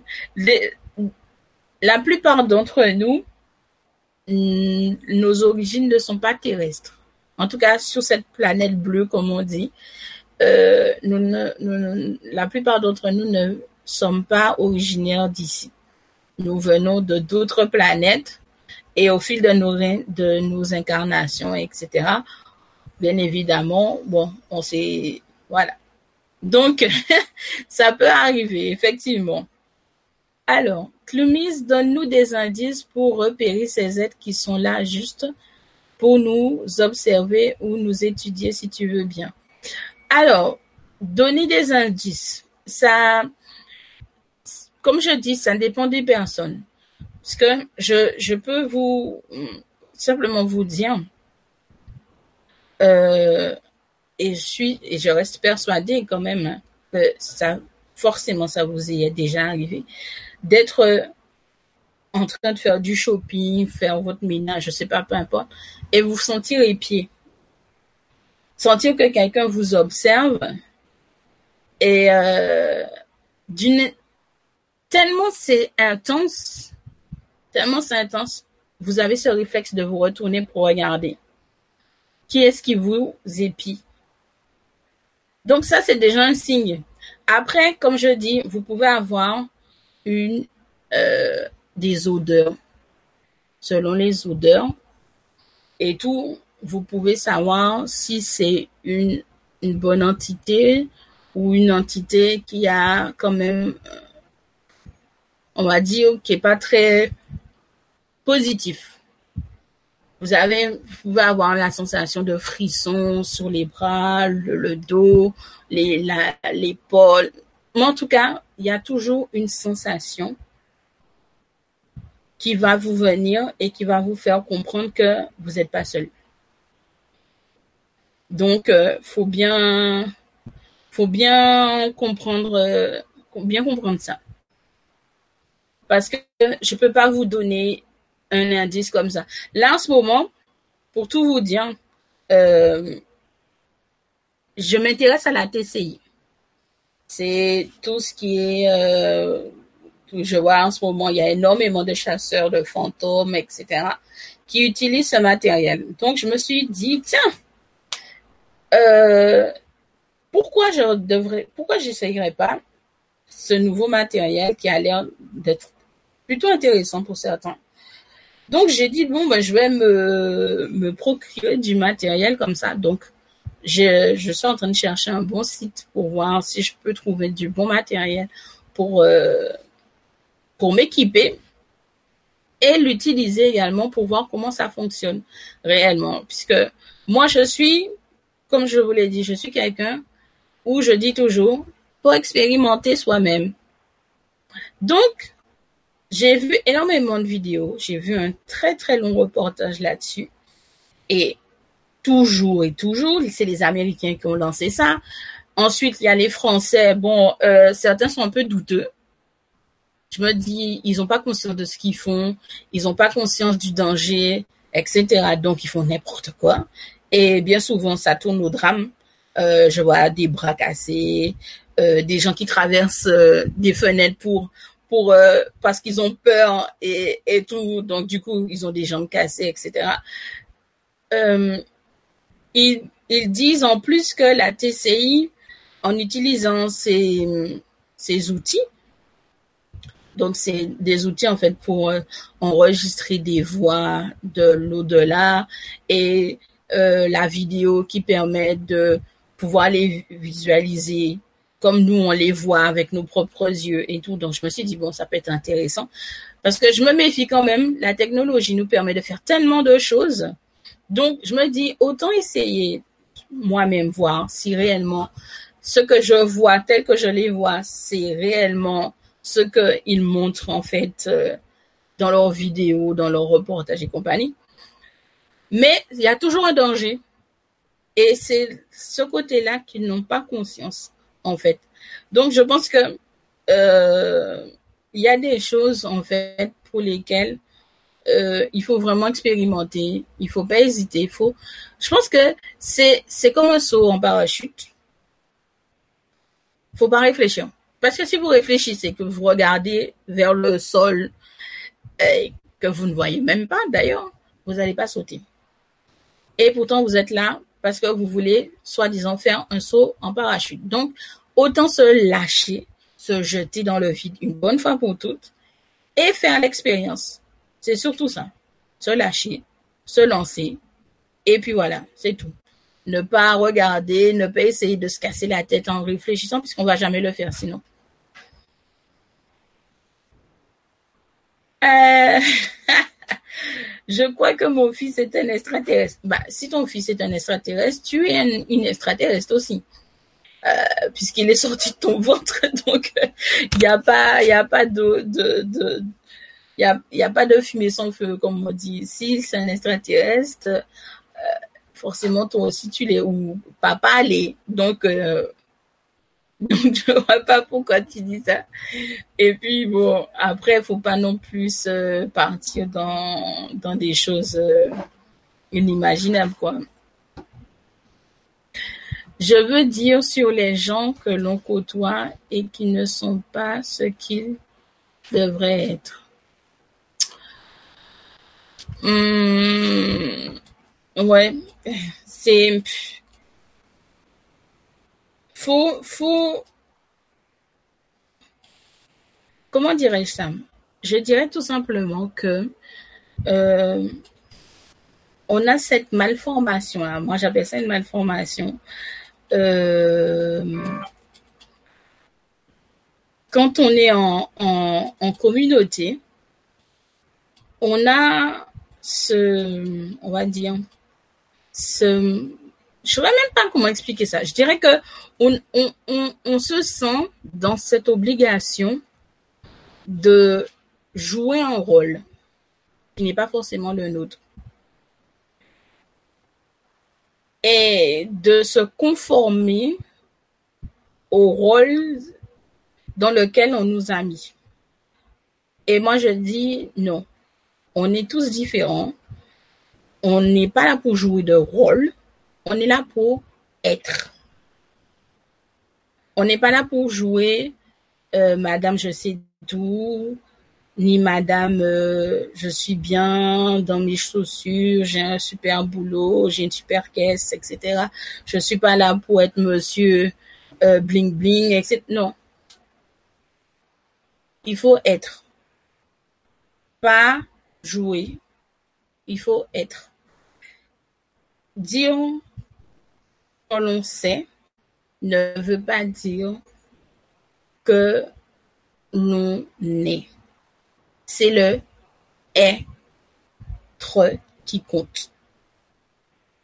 Si on vit pas sa vie réelle, je ne vois pas l'intérêt d'être là. Il faut être, pas paraître. Faut être ce qu'on est au plus profond de soi et ne pas paraître. C'est deux choses différentes. Et c'est ça notre gros problème dans notre société. On fait semblant d'être copain-copain avec tout le monde, mais en fait, au final, c'est pas ça du tout. C'est on joue sur euh, la motivation de nous mettre en concurrence, de de faire en sorte qu'on veut aller au-dessus de l'autre, mais pour ça il faut se piétiner. Euh, non, c'est bon, c'est c'est pas mon c'est pas mon truc, c'est ça a jamais été mon truc. Euh, quand j'entends souvent les parents dire à leurs enfants, tu dois être la première de la classe, tu dois euh, non arrêtez, non mais franchement non non on arrête là, franchement là-dessus là je suis pas d'accord. Tu es comme tu es, on est tous différents.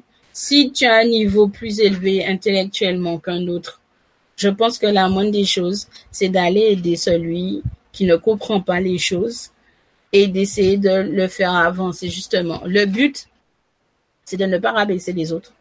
Le but, c'est de prendre tous les autres justement qui sont à la traîne et de les tirer à notre niveau pour continuer à avancer.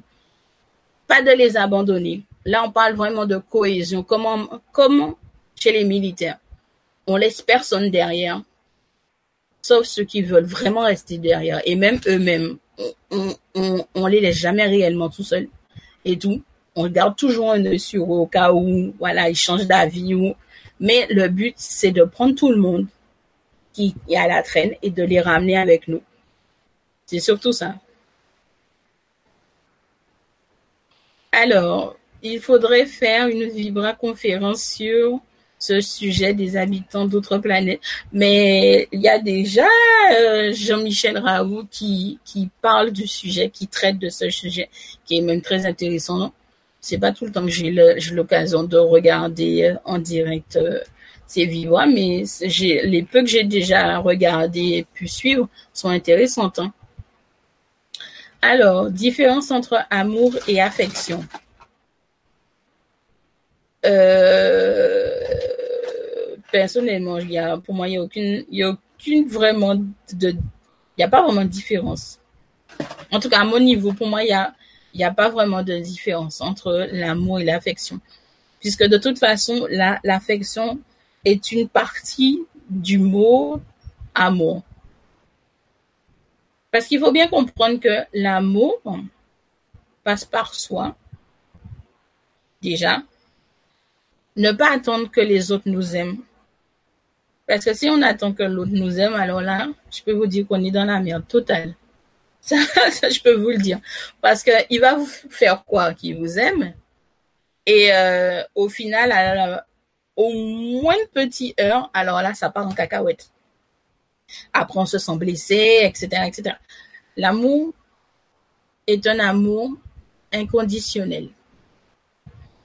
C'est exactement ce que nos guides, nos anges gardiens, nos ancêtres, etc., qui veillent sur nous, sur les autres plans, ont envers nous. C'est un amour inconditionnel. Ça veut dire que on va se retrouver dans une situation, et ça c'est très drôle, où on te dit, tu as deux solutions. Soit tu parles pour sauver ta peau, soit on te coupe une main. Automatiquement, tu vas dire, ah non, je préfère parler. Mais parler, si le fait de parler met en danger quelqu'un que tu aimes réellement, tu vas préférer qu'on te coupe cette main-là, justement. Et tu vas pas, pour ne pas parler, justement. Après, vous allez dire, oh là, on va pas faire ça. C'est juste une image. Mais je veux vous dire dans le sens où l'amour inconditionnel, c'est pas seulement un mot. C'est quelque chose qui est partout, qui fait partie de notre ADN, qui, qui se trouve dans nos maisons, qui se trouve dehors, dans la nature, quand on regarde un arbre, quand on lève les yeux, qu'on regarde le ciel, tout ça c'est de l'amour. C'est par amour que toutes ces choses-là ont été créées et construites. Donc, il n'y a aucune différence entre l'amour et l'affection, puisque l'affection fait partie de l'amour. À un autre niveau, mais c'est toujours de l'amour. Alors, la santé. Euh, Francesca, qu'est-ce que qu'est-ce que tu entends par la santé? Tu as juste mis le mot de la santé. Est-ce que je peux vous livrer un secret en formule magique? Euh, ça peut être intéressant. Tu, titilles euh, ma curiosité.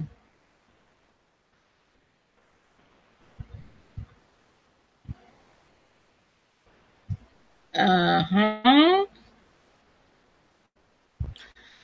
Oui, lâcher prise, lâcher le mental, ça c'est sûr.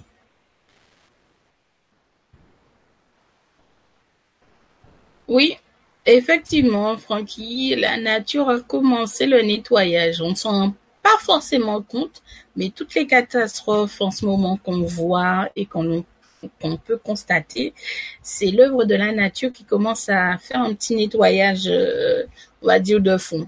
Ne, ne prenez pas en mal ce que je suis en train de dire, mais je pense qu'il faut bien comprendre que nous, les hommes, nous avons quand même abusé de la générosité de notre belle nature et de notre planète en bousillant, en coupant les, ces arbres qui sont vivants, faut bien le dire, qui ont de l'énergie qui circule.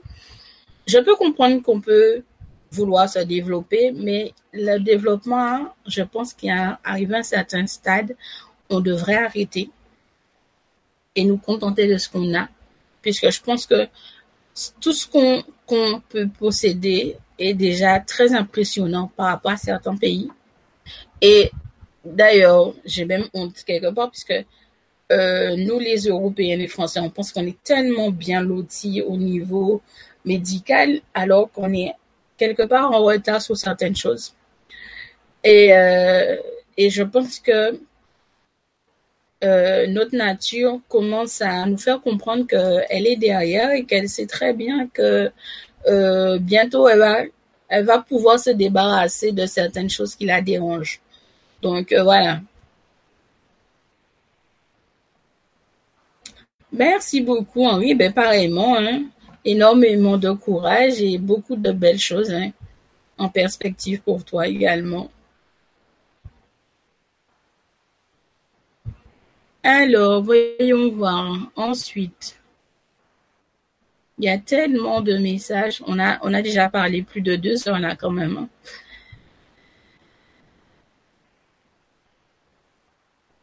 Alors, trop flippant la scène de l'église.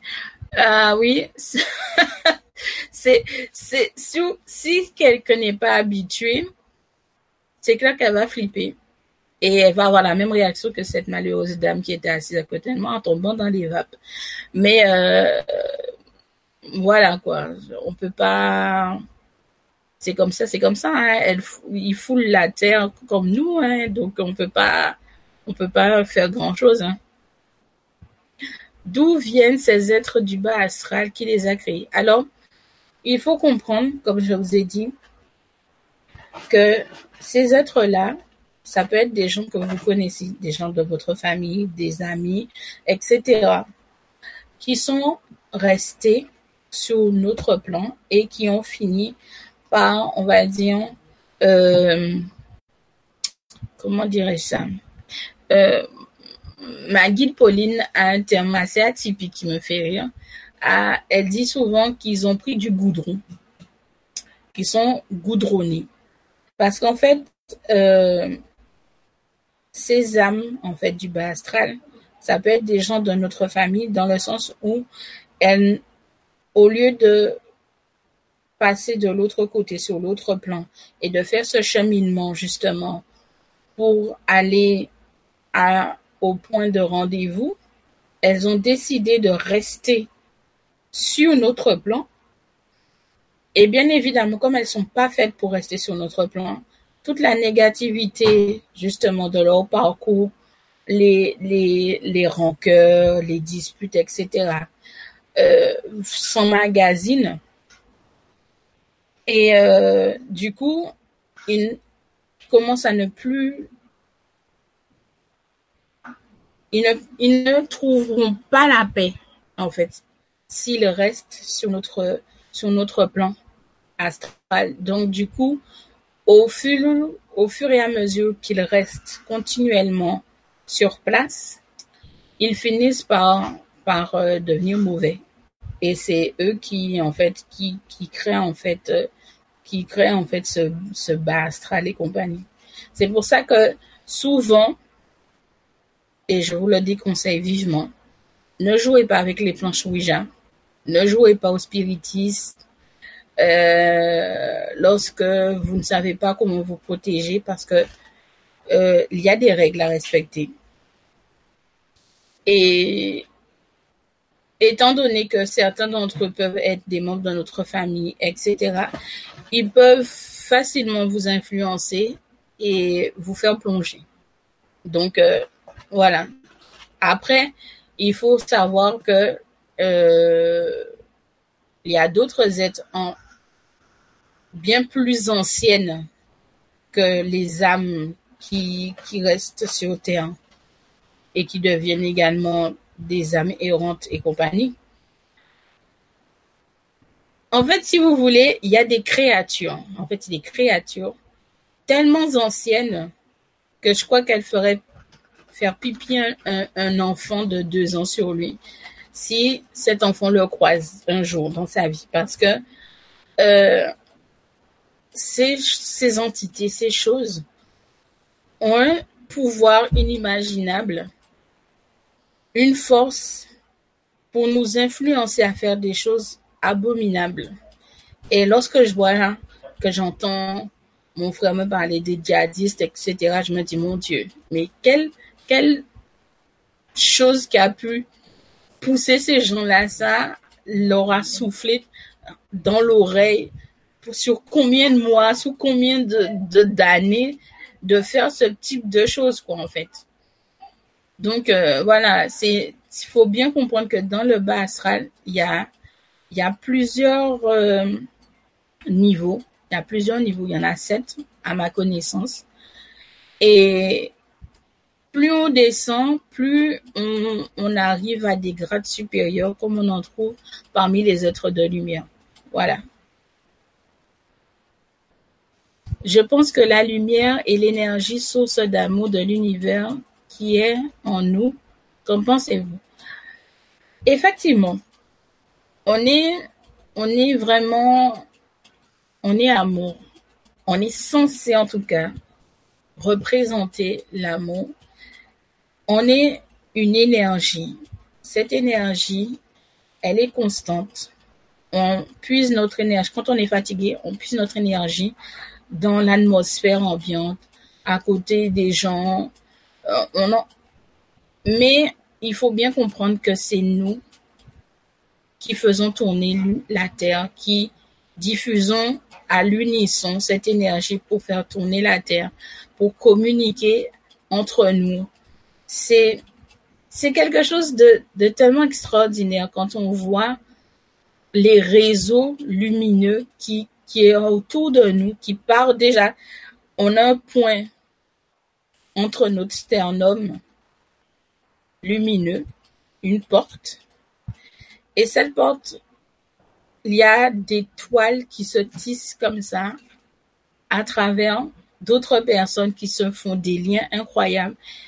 Et je me dis que quand on a la chance d'avoir la clairvoyance et de voir sur euh, le dixième plan astral, tout ce qui se passe en fait, puisque c'est au niveau du, à partir du quand même du dixième, du dixième plan qu'on voit certaines choses bien plus clairement.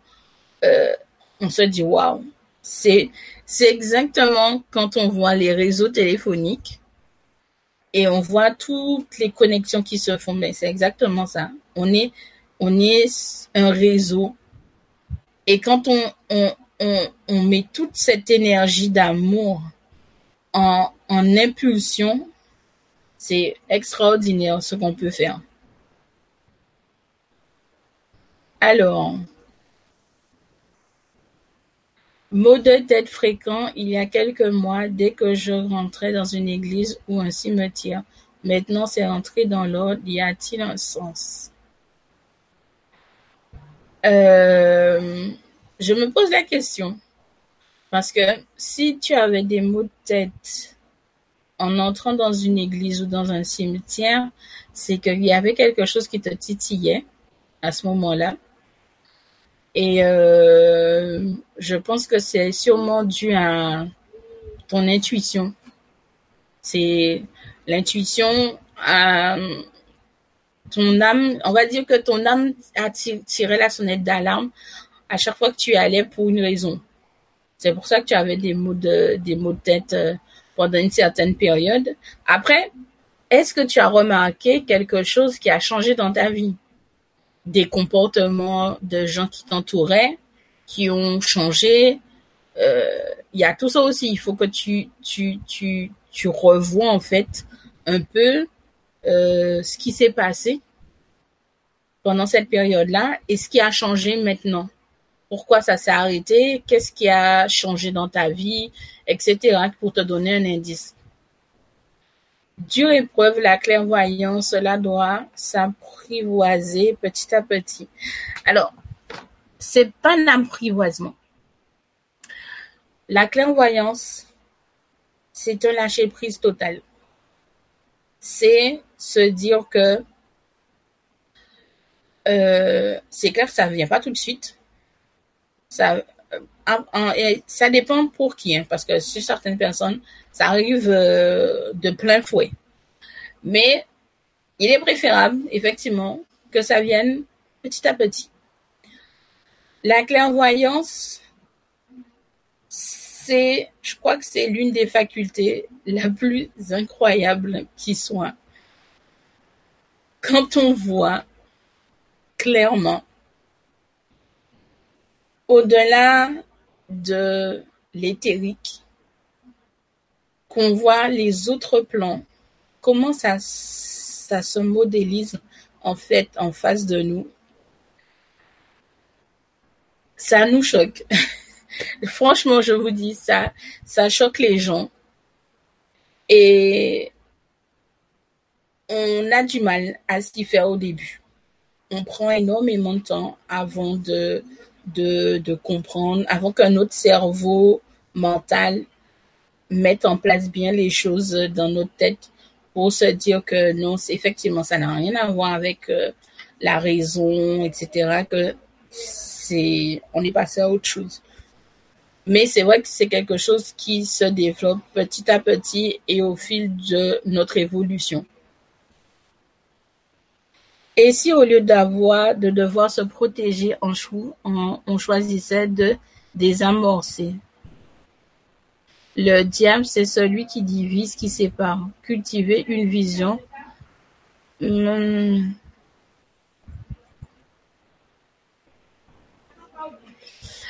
Euh,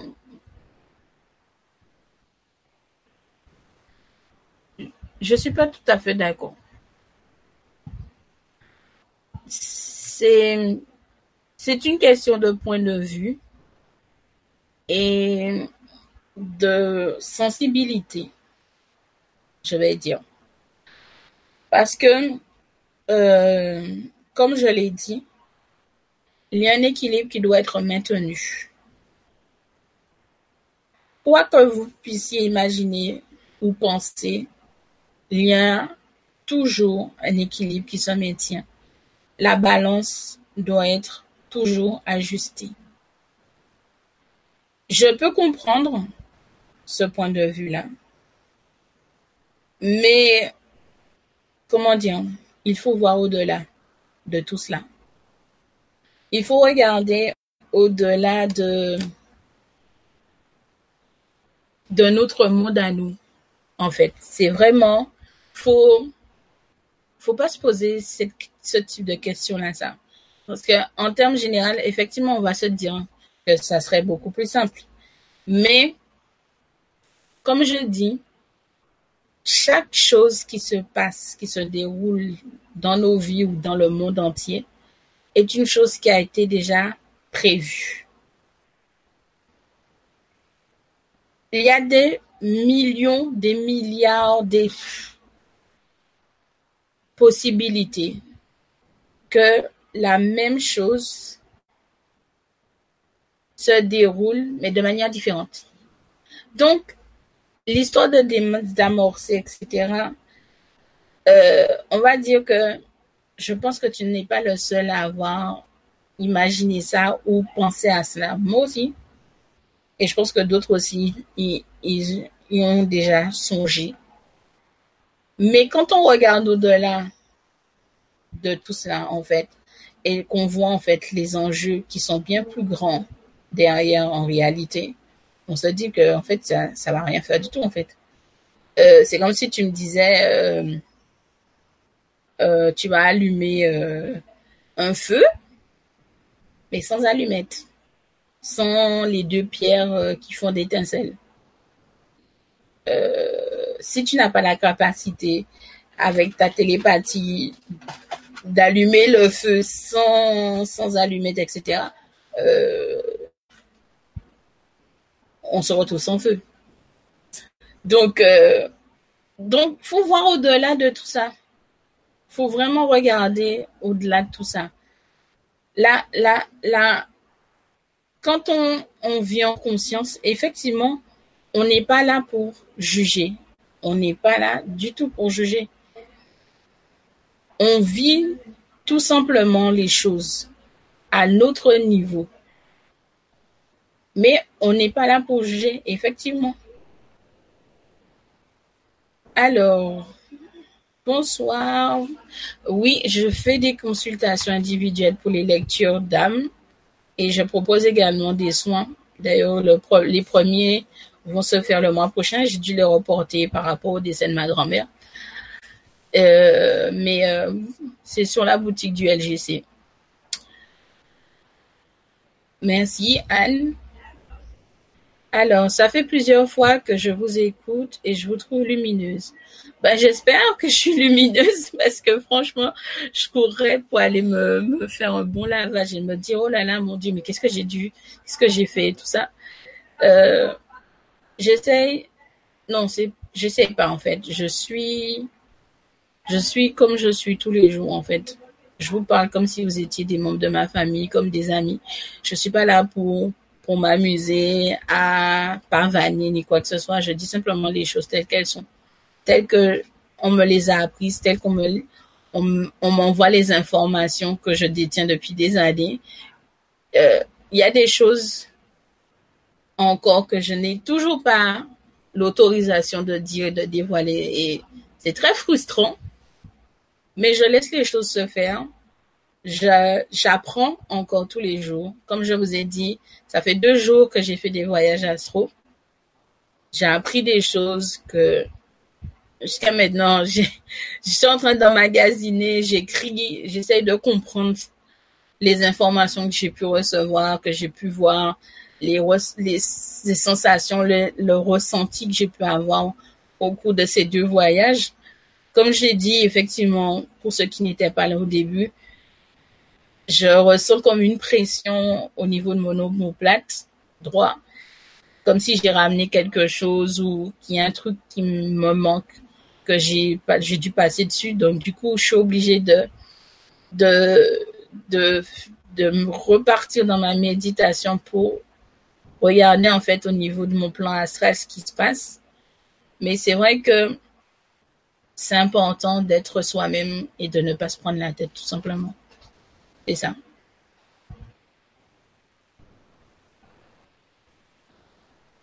Alors,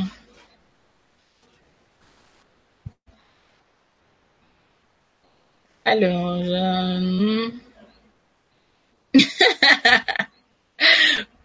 comme j'ai dit, les mathématiques, c'est des choses qu'on a apprises.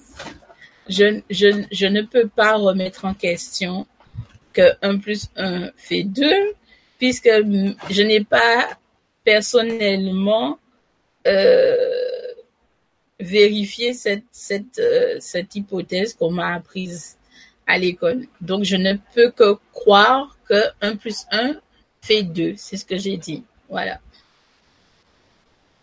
Alors, le diable essaye de nous détourner du spirituel. Alors, j'aime pas du tout ce mot-là, ça aussi. C'est des choses à bannir. à bannir le diable. Euh, et tout. Euh, euh, aujourd'hui, l'homme a peur de croire et se pose trop de questions. Nous avons besoin de mystère. Alors, c'est pas une question qu'on a besoin de mystère. Je dirais tout simplement qu'on a besoin de se retrouver. Nous nous sommes perdus en chemin. Moi, c'est la vision que j'ai. Nous sommes perdus en chemin. Et aujourd'hui, on, cherche à retourner chez nous, à retourner vers la source qui est, qui nous appelle quelque part.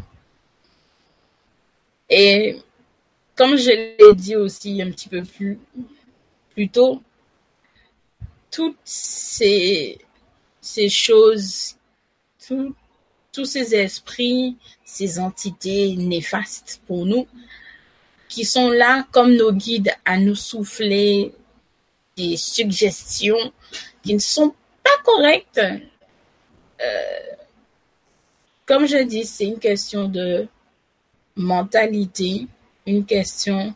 On va venir voir.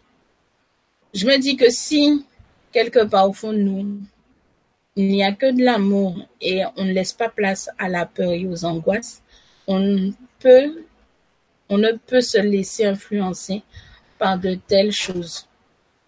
On va toujours rester dans la lumière et ne pas se laisser entraîner dans l'ombre. Et c'est pour ça que je pense que c'est vraiment une question de maîtrise, une question de maîtrise et de se dire que on ne veut pas des choses, de choses dans notre vie qui nous rendent malheureux, tristes, qui nous encombrent, qui nous alourdissent en fait, tout simplement. On veut simplement des choses qui vont nous permettre d'évoluer, de nous sentir bien et de pouvoir partager ce sentiment de bien-être, d'harmonie avec les autres. tout simplement. Est-ce que les chats peuvent nous protéger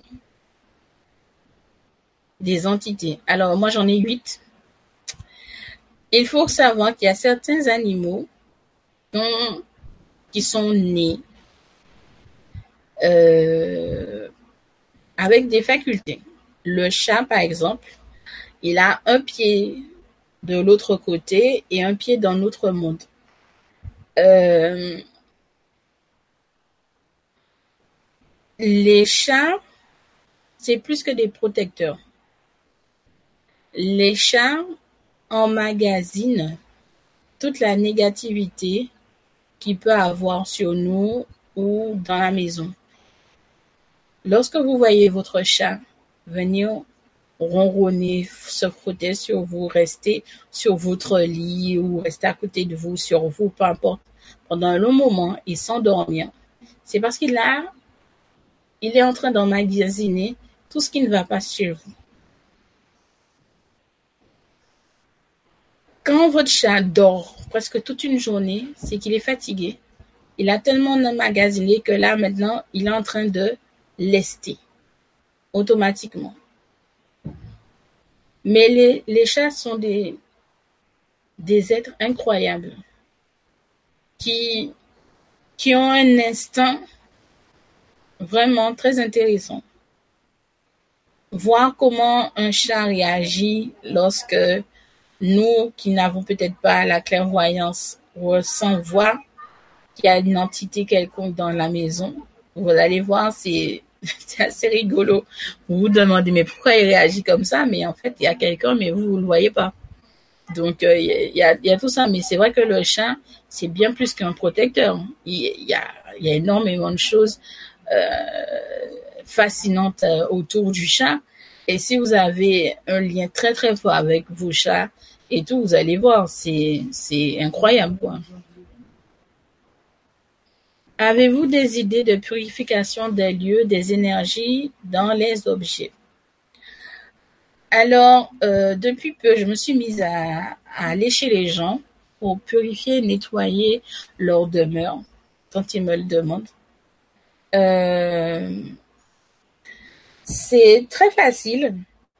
Alors, il faut comprendre que moi, je n'ai pas honte de le dire. Je ne me cache pas et je me suis jamais cachée, je le ferai jamais. Euh, je vais prendre du gros sel. On en trouve partout dans les supermarchés, etc. Et je laisse ce gros sel à la lumière de la lune. Et ensuite du soleil une semaine après pour les purifier et les bénir. Parce que je ne sais pas qui est-ce qui qui les a mis en, sachet ou en boîte, etc. Donc, de toute manière, je le fais pour presque tout ce que j'achète, que ce soit les livres, les pierres, euh, l'encens, etc. Je ne les utilise jamais tout de suite. Je suis très en lien avec la lune, donc je laisse souvent euh, ma fenêtre ouverte ou je mets un endroit en tout cas pour que le rayon de la lune puisse passer dessus pendant trois jours et ensuite je les utilise tout dépend des lieux. Il y a des lieux qui sont tellement, dont les murs sont tellement ancrés avec euh, des phénomènes, etc., qu'il faut faire une purification totale. Quand ce sont de bonnes entités, tout va bien. Mais quand on tombe sur des maisons, par exemple, qui sont dites hantées, etc., là, ça devient un peu plus compliqué parce que ils se laissent pas faire. Ils peuvent devenir, on va dire, assez brutal. Euh, quand j'entends certaines personnes dire que les entités, les esprits n'ont pas de force, n'ont pas de pouvoir, excusez-moi, quand on se fait tabasser par un esprit qui vous balance des, des objets à la tronche, ou qui vous griffe et qui vous donne des coups et que vous recevez et que vous ressentez dans votre chair les coups, euh, il y a de quoi se poser des questions, à se dire que euh, revoyez votre copie, les entités ont tout à fait le pouvoir de nous taper dessus et de nous griffer dans notre monde. Donc euh, voilà. Mais c'est vrai que moi, je conseille toujours le lavage du sol avec du gros sel qui a été béni, de l'eau de source, et je dis bien de l'eau de source, pas de l'eau de robinet, de l'eau de source et tout. Et une fois que c'est fait, on brûle de la sauge, qui est très importante, de la sauge et de la lavande, qu'on fume toutes les pièces, toutes les pièces. Et une fois que ça a été fait, on dépose dans chaque coin de la maison un peu de sel. Et je parle pas de sel de table, je parle du gros sel sur lesquels vous déposez quelques gouttes d'encens de menthe poivrée. C'est très efficace et on dort comme un bébé après. Voilà.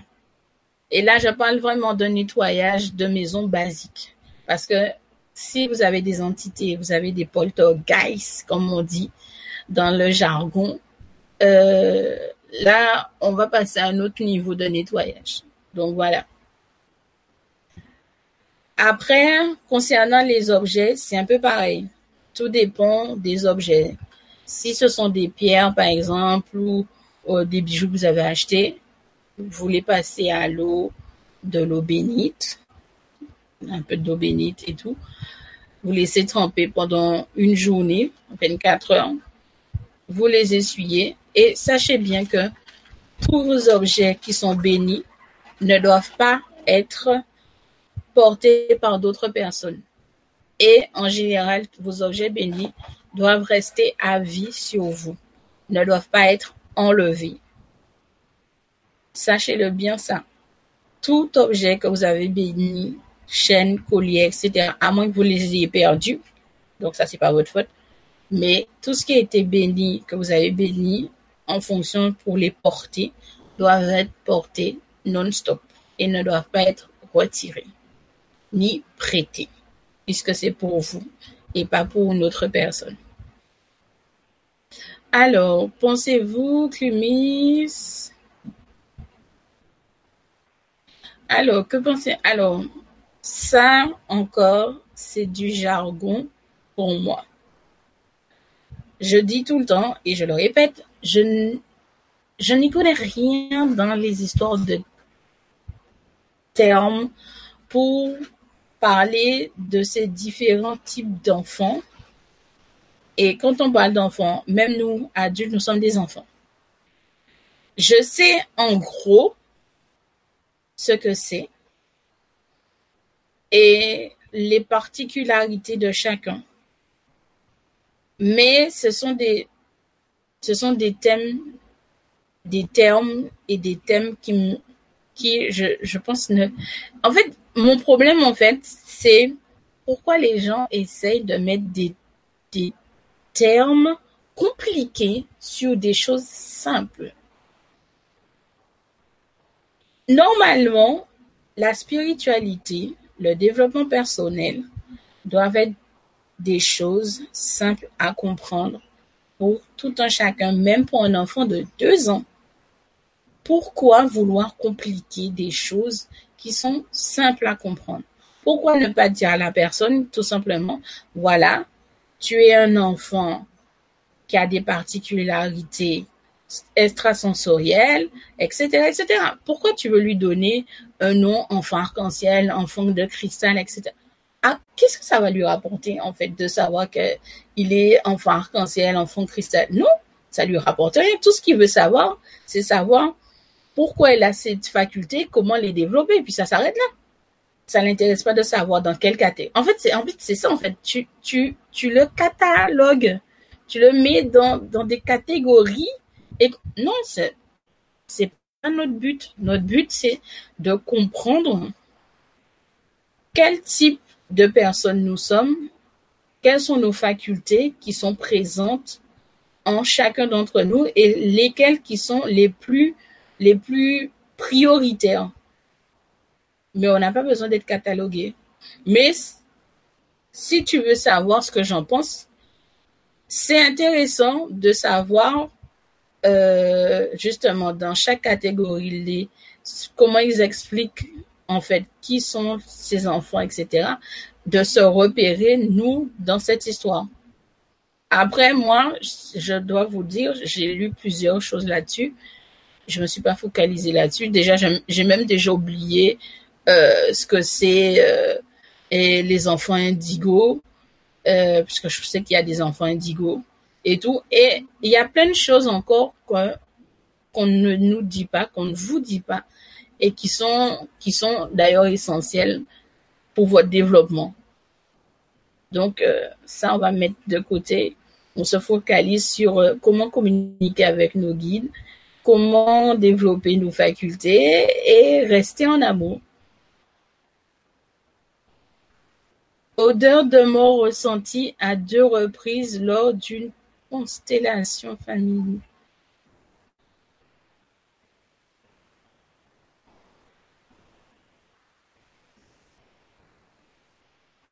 Euh,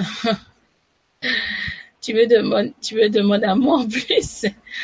Ah, à moi, tu demandes euh, la signification de cela. Tu imagines un peu ce que je suis, ce que tu essaies de me faire dire euh, devant tout le monde et tout. Les odeurs de putréfaction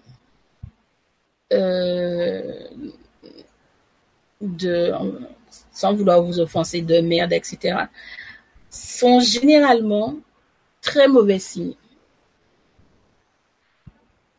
Ton petit frère est bloqué entre deux mondes. Pour quelle raison? C'est la première question que vous devriez, à laquelle vous devriez penser. Pour quelle raison? Il est coincé entre deux mondes Et en plus, quels sont ces mondes? Entre notre monde et le leur ou entre son monde à lui et l'autre plan sur lequel il doit être? Il y a, y a, ça aussi. Après, euh, moi je vous dis, et ça a été une raison aussi pour laquelle j'ai arrêté de travailler euh, dans le milieu médical, parce que je ne pouvais plus supporter tout de même euh, le, bois et tout. Euh, à l'hôpital, et ça c'est très malheureux de le dire, il y a beaucoup d'esprits, d'âmes qui restent dans ces lieux-là, qui ne passent pas du tout de l'autre côté. Pour quelle raison? Euh, La majoritairement, je l'ignore. Mais euh, on ressent tellement la peine et Bien souvent, comme tu dis, tu as senti cette odeur même à l'hôpital, lors d'une hospitalisation, parce que tu as dû ressentir justement ces âmes qui ne passent pas de l'autre côté et qui restent trop longtemps sur notre plan, dégagent cette odeur-là. Donc, ça veut dire que on est, on va dire qu'ils sont carrément à la lisière du non-retour possible. Et, et c'est vrai que cette odeur-là, et je pense que j'espère que tu ne l'as pas ramenée chez toi, euh, n'est pas n'est pas généralement annonciateur de bonnes nouvelles, on va dire. Et pour ton frère, ça serait bien, en sachant qu'il est bloqué entre les entre deux mondes, ça serait bien de de faire un petit quelque chose justement pour savoir pour quelle raison il est bloqué et en plus depuis quand aussi il est décédé et et faire en sorte justement de le permettre justement d'avancer pour qu'il ne reste pas justement trop longtemps et qu'il se retrouve justement à vraiment errer et au final à sentir la putréfaction et se retrouver à devenir un spectre. Et, et ça serait vraiment dommage pour lui, en fait. Parce qu'il ne trouvera jamais le repos ni la paix. Alors, les rituels magiques de guérison, qu'en pensez-vous? Euh, J'en pratique depuis très longtemps. Et euh, il faut bien comprendre que c'est pas la guérison physique à proprement dit. Ça a un effet sur la guérison physique, mais on parle de guérison dans le plan astral. En tant que thérapeute holistique, je fais comprendre toujours à mes patients que ce n'est pas parce que vous me consultez que vous devez arrêter vos médicaments chimiques, etc., qu'on vous a prescrits. On nettoie, on soulage, on guérit votre âme pour que la maladie pour laquelle vous êtes en train de vous battre ne puisse plus revenir. C'est surtout ça. En tant que thérapeute holistique, c'est notre rôle de faire comprendre aux gens que c'est bien et c'est nécessaire de se faire soigner chimiquement, etc., etc. Mais que c'est également bien en complément de soigner l'âme. Parce que si on ne soigne pas l'âme qui a cette blessure qui est ancrée en elle, euh, tous les efforts que vous avez faits dans le monde physique, euh, ça sert à rien parce que votre âme, votre aura a toujours et garde toujours ce, on va dire ce saut de maladie. Donc, tôt ou tard, même si la maladie a été vaincue physiquement, tôt petite, la monde petite contrariété, etc., va le faire réapparaître. Donc, faut soigner les deux. Donc, oui, je suis pour tout ce qui est rituel, etc., parce que j'en pratique. Et ça fait du bien. Bonsoir. Quand je suis, quand je sens une entité, je demande intérieurement qui est. Voilà. Alors, en fait, quand tu demandes intérieurement, fond, euh, tu veux faire appel à ta claire, audience et euh, si elle n'est pas encore développée, effectivement, tu vas pas entendre de réponse, mais tu peux avoir un ressenti pour savoir si la personne ou pas t'a répondu. Ça veut dire que tu peux, même physiquement, hein, la personne peut être partie, tu vas sentir un air frais traverser la pièce et aller ailleurs ou je sais pas, mais il y a toujours une réponse, un petit truc. Moi, ça m'est arrivé de demander qui est qui se cache dans, la pièce en question parce que euh, il y en a certains qui se cachent pour qu'on ne les voit pas. Moi, je n'aime pas ça. Donc, je suis ferme là-dessus et je demande fermement à la personne tout simplement si elle est là pour me dire quelque chose, qu'elle le dise Sinon, elle s'en va. Mais je la laisse pas dans la maison. Et il y a toujours une sensation, quelque chose qui te dit que la personne est réellement partie ou, qu'elle est allée dans une autre pièce. Même si tu as, comme par exemple, tu as un rideau, tu peux voir si ton rideau a bougé ou un truc comme ça. Mais en tout cas, il y a, y énormément de moyens quelque part physique. Par exemple, une baisse dans température. Vous savez, il y a des thermomètres muraux.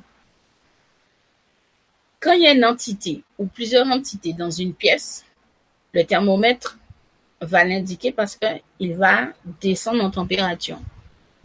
Comme ils ne sont pas matérialisés, donc automatiquement la température va baisser. Ça peut même nous arriver nous-mêmes quand l'entité est vraiment très près de nous, nous colle à notre aura, qu'on fume, qu'il y a de la fumée qui sort de notre bouche. Il y a une présence. On le sait, on le sent, ça nous donne des frissons automatiquement. Donc, faut faire attention, euh, même si tu ne les entends pas dans ta tête, parce que tu voudrais utiliser ta claire audience et tout, mais ton ressenti, ton l'empathie qu'on possède, l'intuition qu'on possède tous, euh, à un certain niveau va te permettre de savoir si, si oui ou non la personne te réponds en restant ou par tout simplement. Oh on est resté très longtemps. Alors, encore quelques réponses, questions, etc. Et après, on sera obligé de quitter le direct. Comment se, se retrouver vers nous-mêmes en s'aimant à la base? Alors, tu me poses une question dont tu as déjà la réponse. Il faut s'aimer. Aimez-vous sincèrement, profondément. Ne laissez pas les autres euh, vous atteindre avec des mots qui n'ont aucune valeur. Pensez à vous en vous protégeant, en essayant justement d'apporter cette lumière, cette énergie positive qui puisse vous envelopper, qui va vous protéger justement. Sans lumière, il n'y a pas d'ombre. Nous avons besoin de tout. Ouais, ça c'est clair. Hein. On a tous un côté, euh, une part d'ombre en, nous, hein, de toute manière. Ça c'est tout à fait normal. C'est une question d'équilibre, comme je l'ai dit.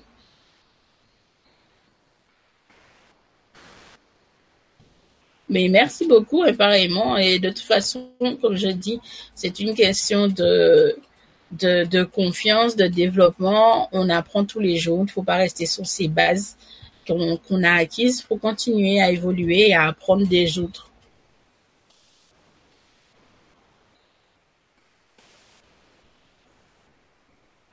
D'accord.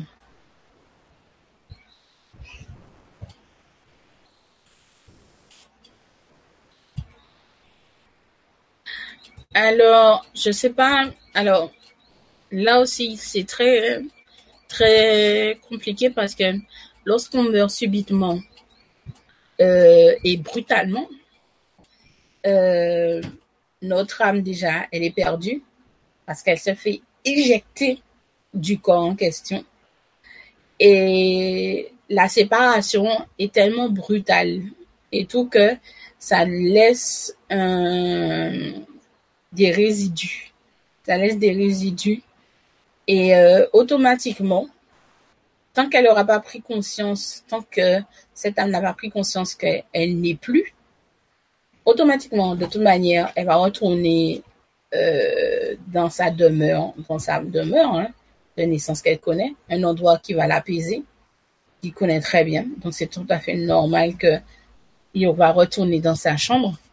Mais Maintenant, c'est savoir si vous, de votre côté, vous avez fait le nécessaire afin qu'il puisse partir en paix et euh, de lui permettre en fait de comprendre que il ne fait plus partie du monde des vivants et que aujourd'hui il est dans le monde des esprits et que son voyage un nouveau voyage commence pour lui et que il ne sera pas seul. Il y aura du monde qu'il attend justement et qu'il devrait aller justement vers cette lumière, faire ce cheminement afin de rencontrer toutes ces personnes qui l'attendent déjà et tout.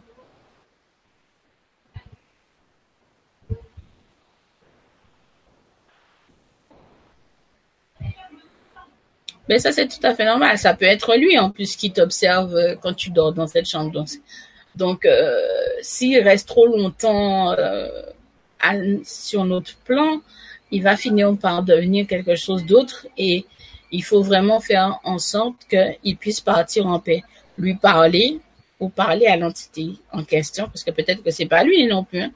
Et, mais en tout cas, il faut faire en sorte que l'esprit en question qui est présente et tout sache qu'elle n'a plus sa place parmi les vivants et qu'il faut qu'elle commence son voyage pour passer de l'autre côté. Oui, Angélique, oui, c'est pour ça que je dis ça. On est déjà à plus de trois heures de vibra. Euh, ça fait beaucoup. ça fait beaucoup, beaucoup. Effectivement. Donc, euh, je regarde encore quelques messages et euh, je vous dis très bonne soirée à vous. voire même bon appétit si ceux qui n'ont pas encore mangé. Dîner même, puisqu'il est déjà 22 heures de votre côté. Et à très bientôt une prochaine Vibra. D'ailleurs, il y en a une prochaine qui sera sur le thème des anges.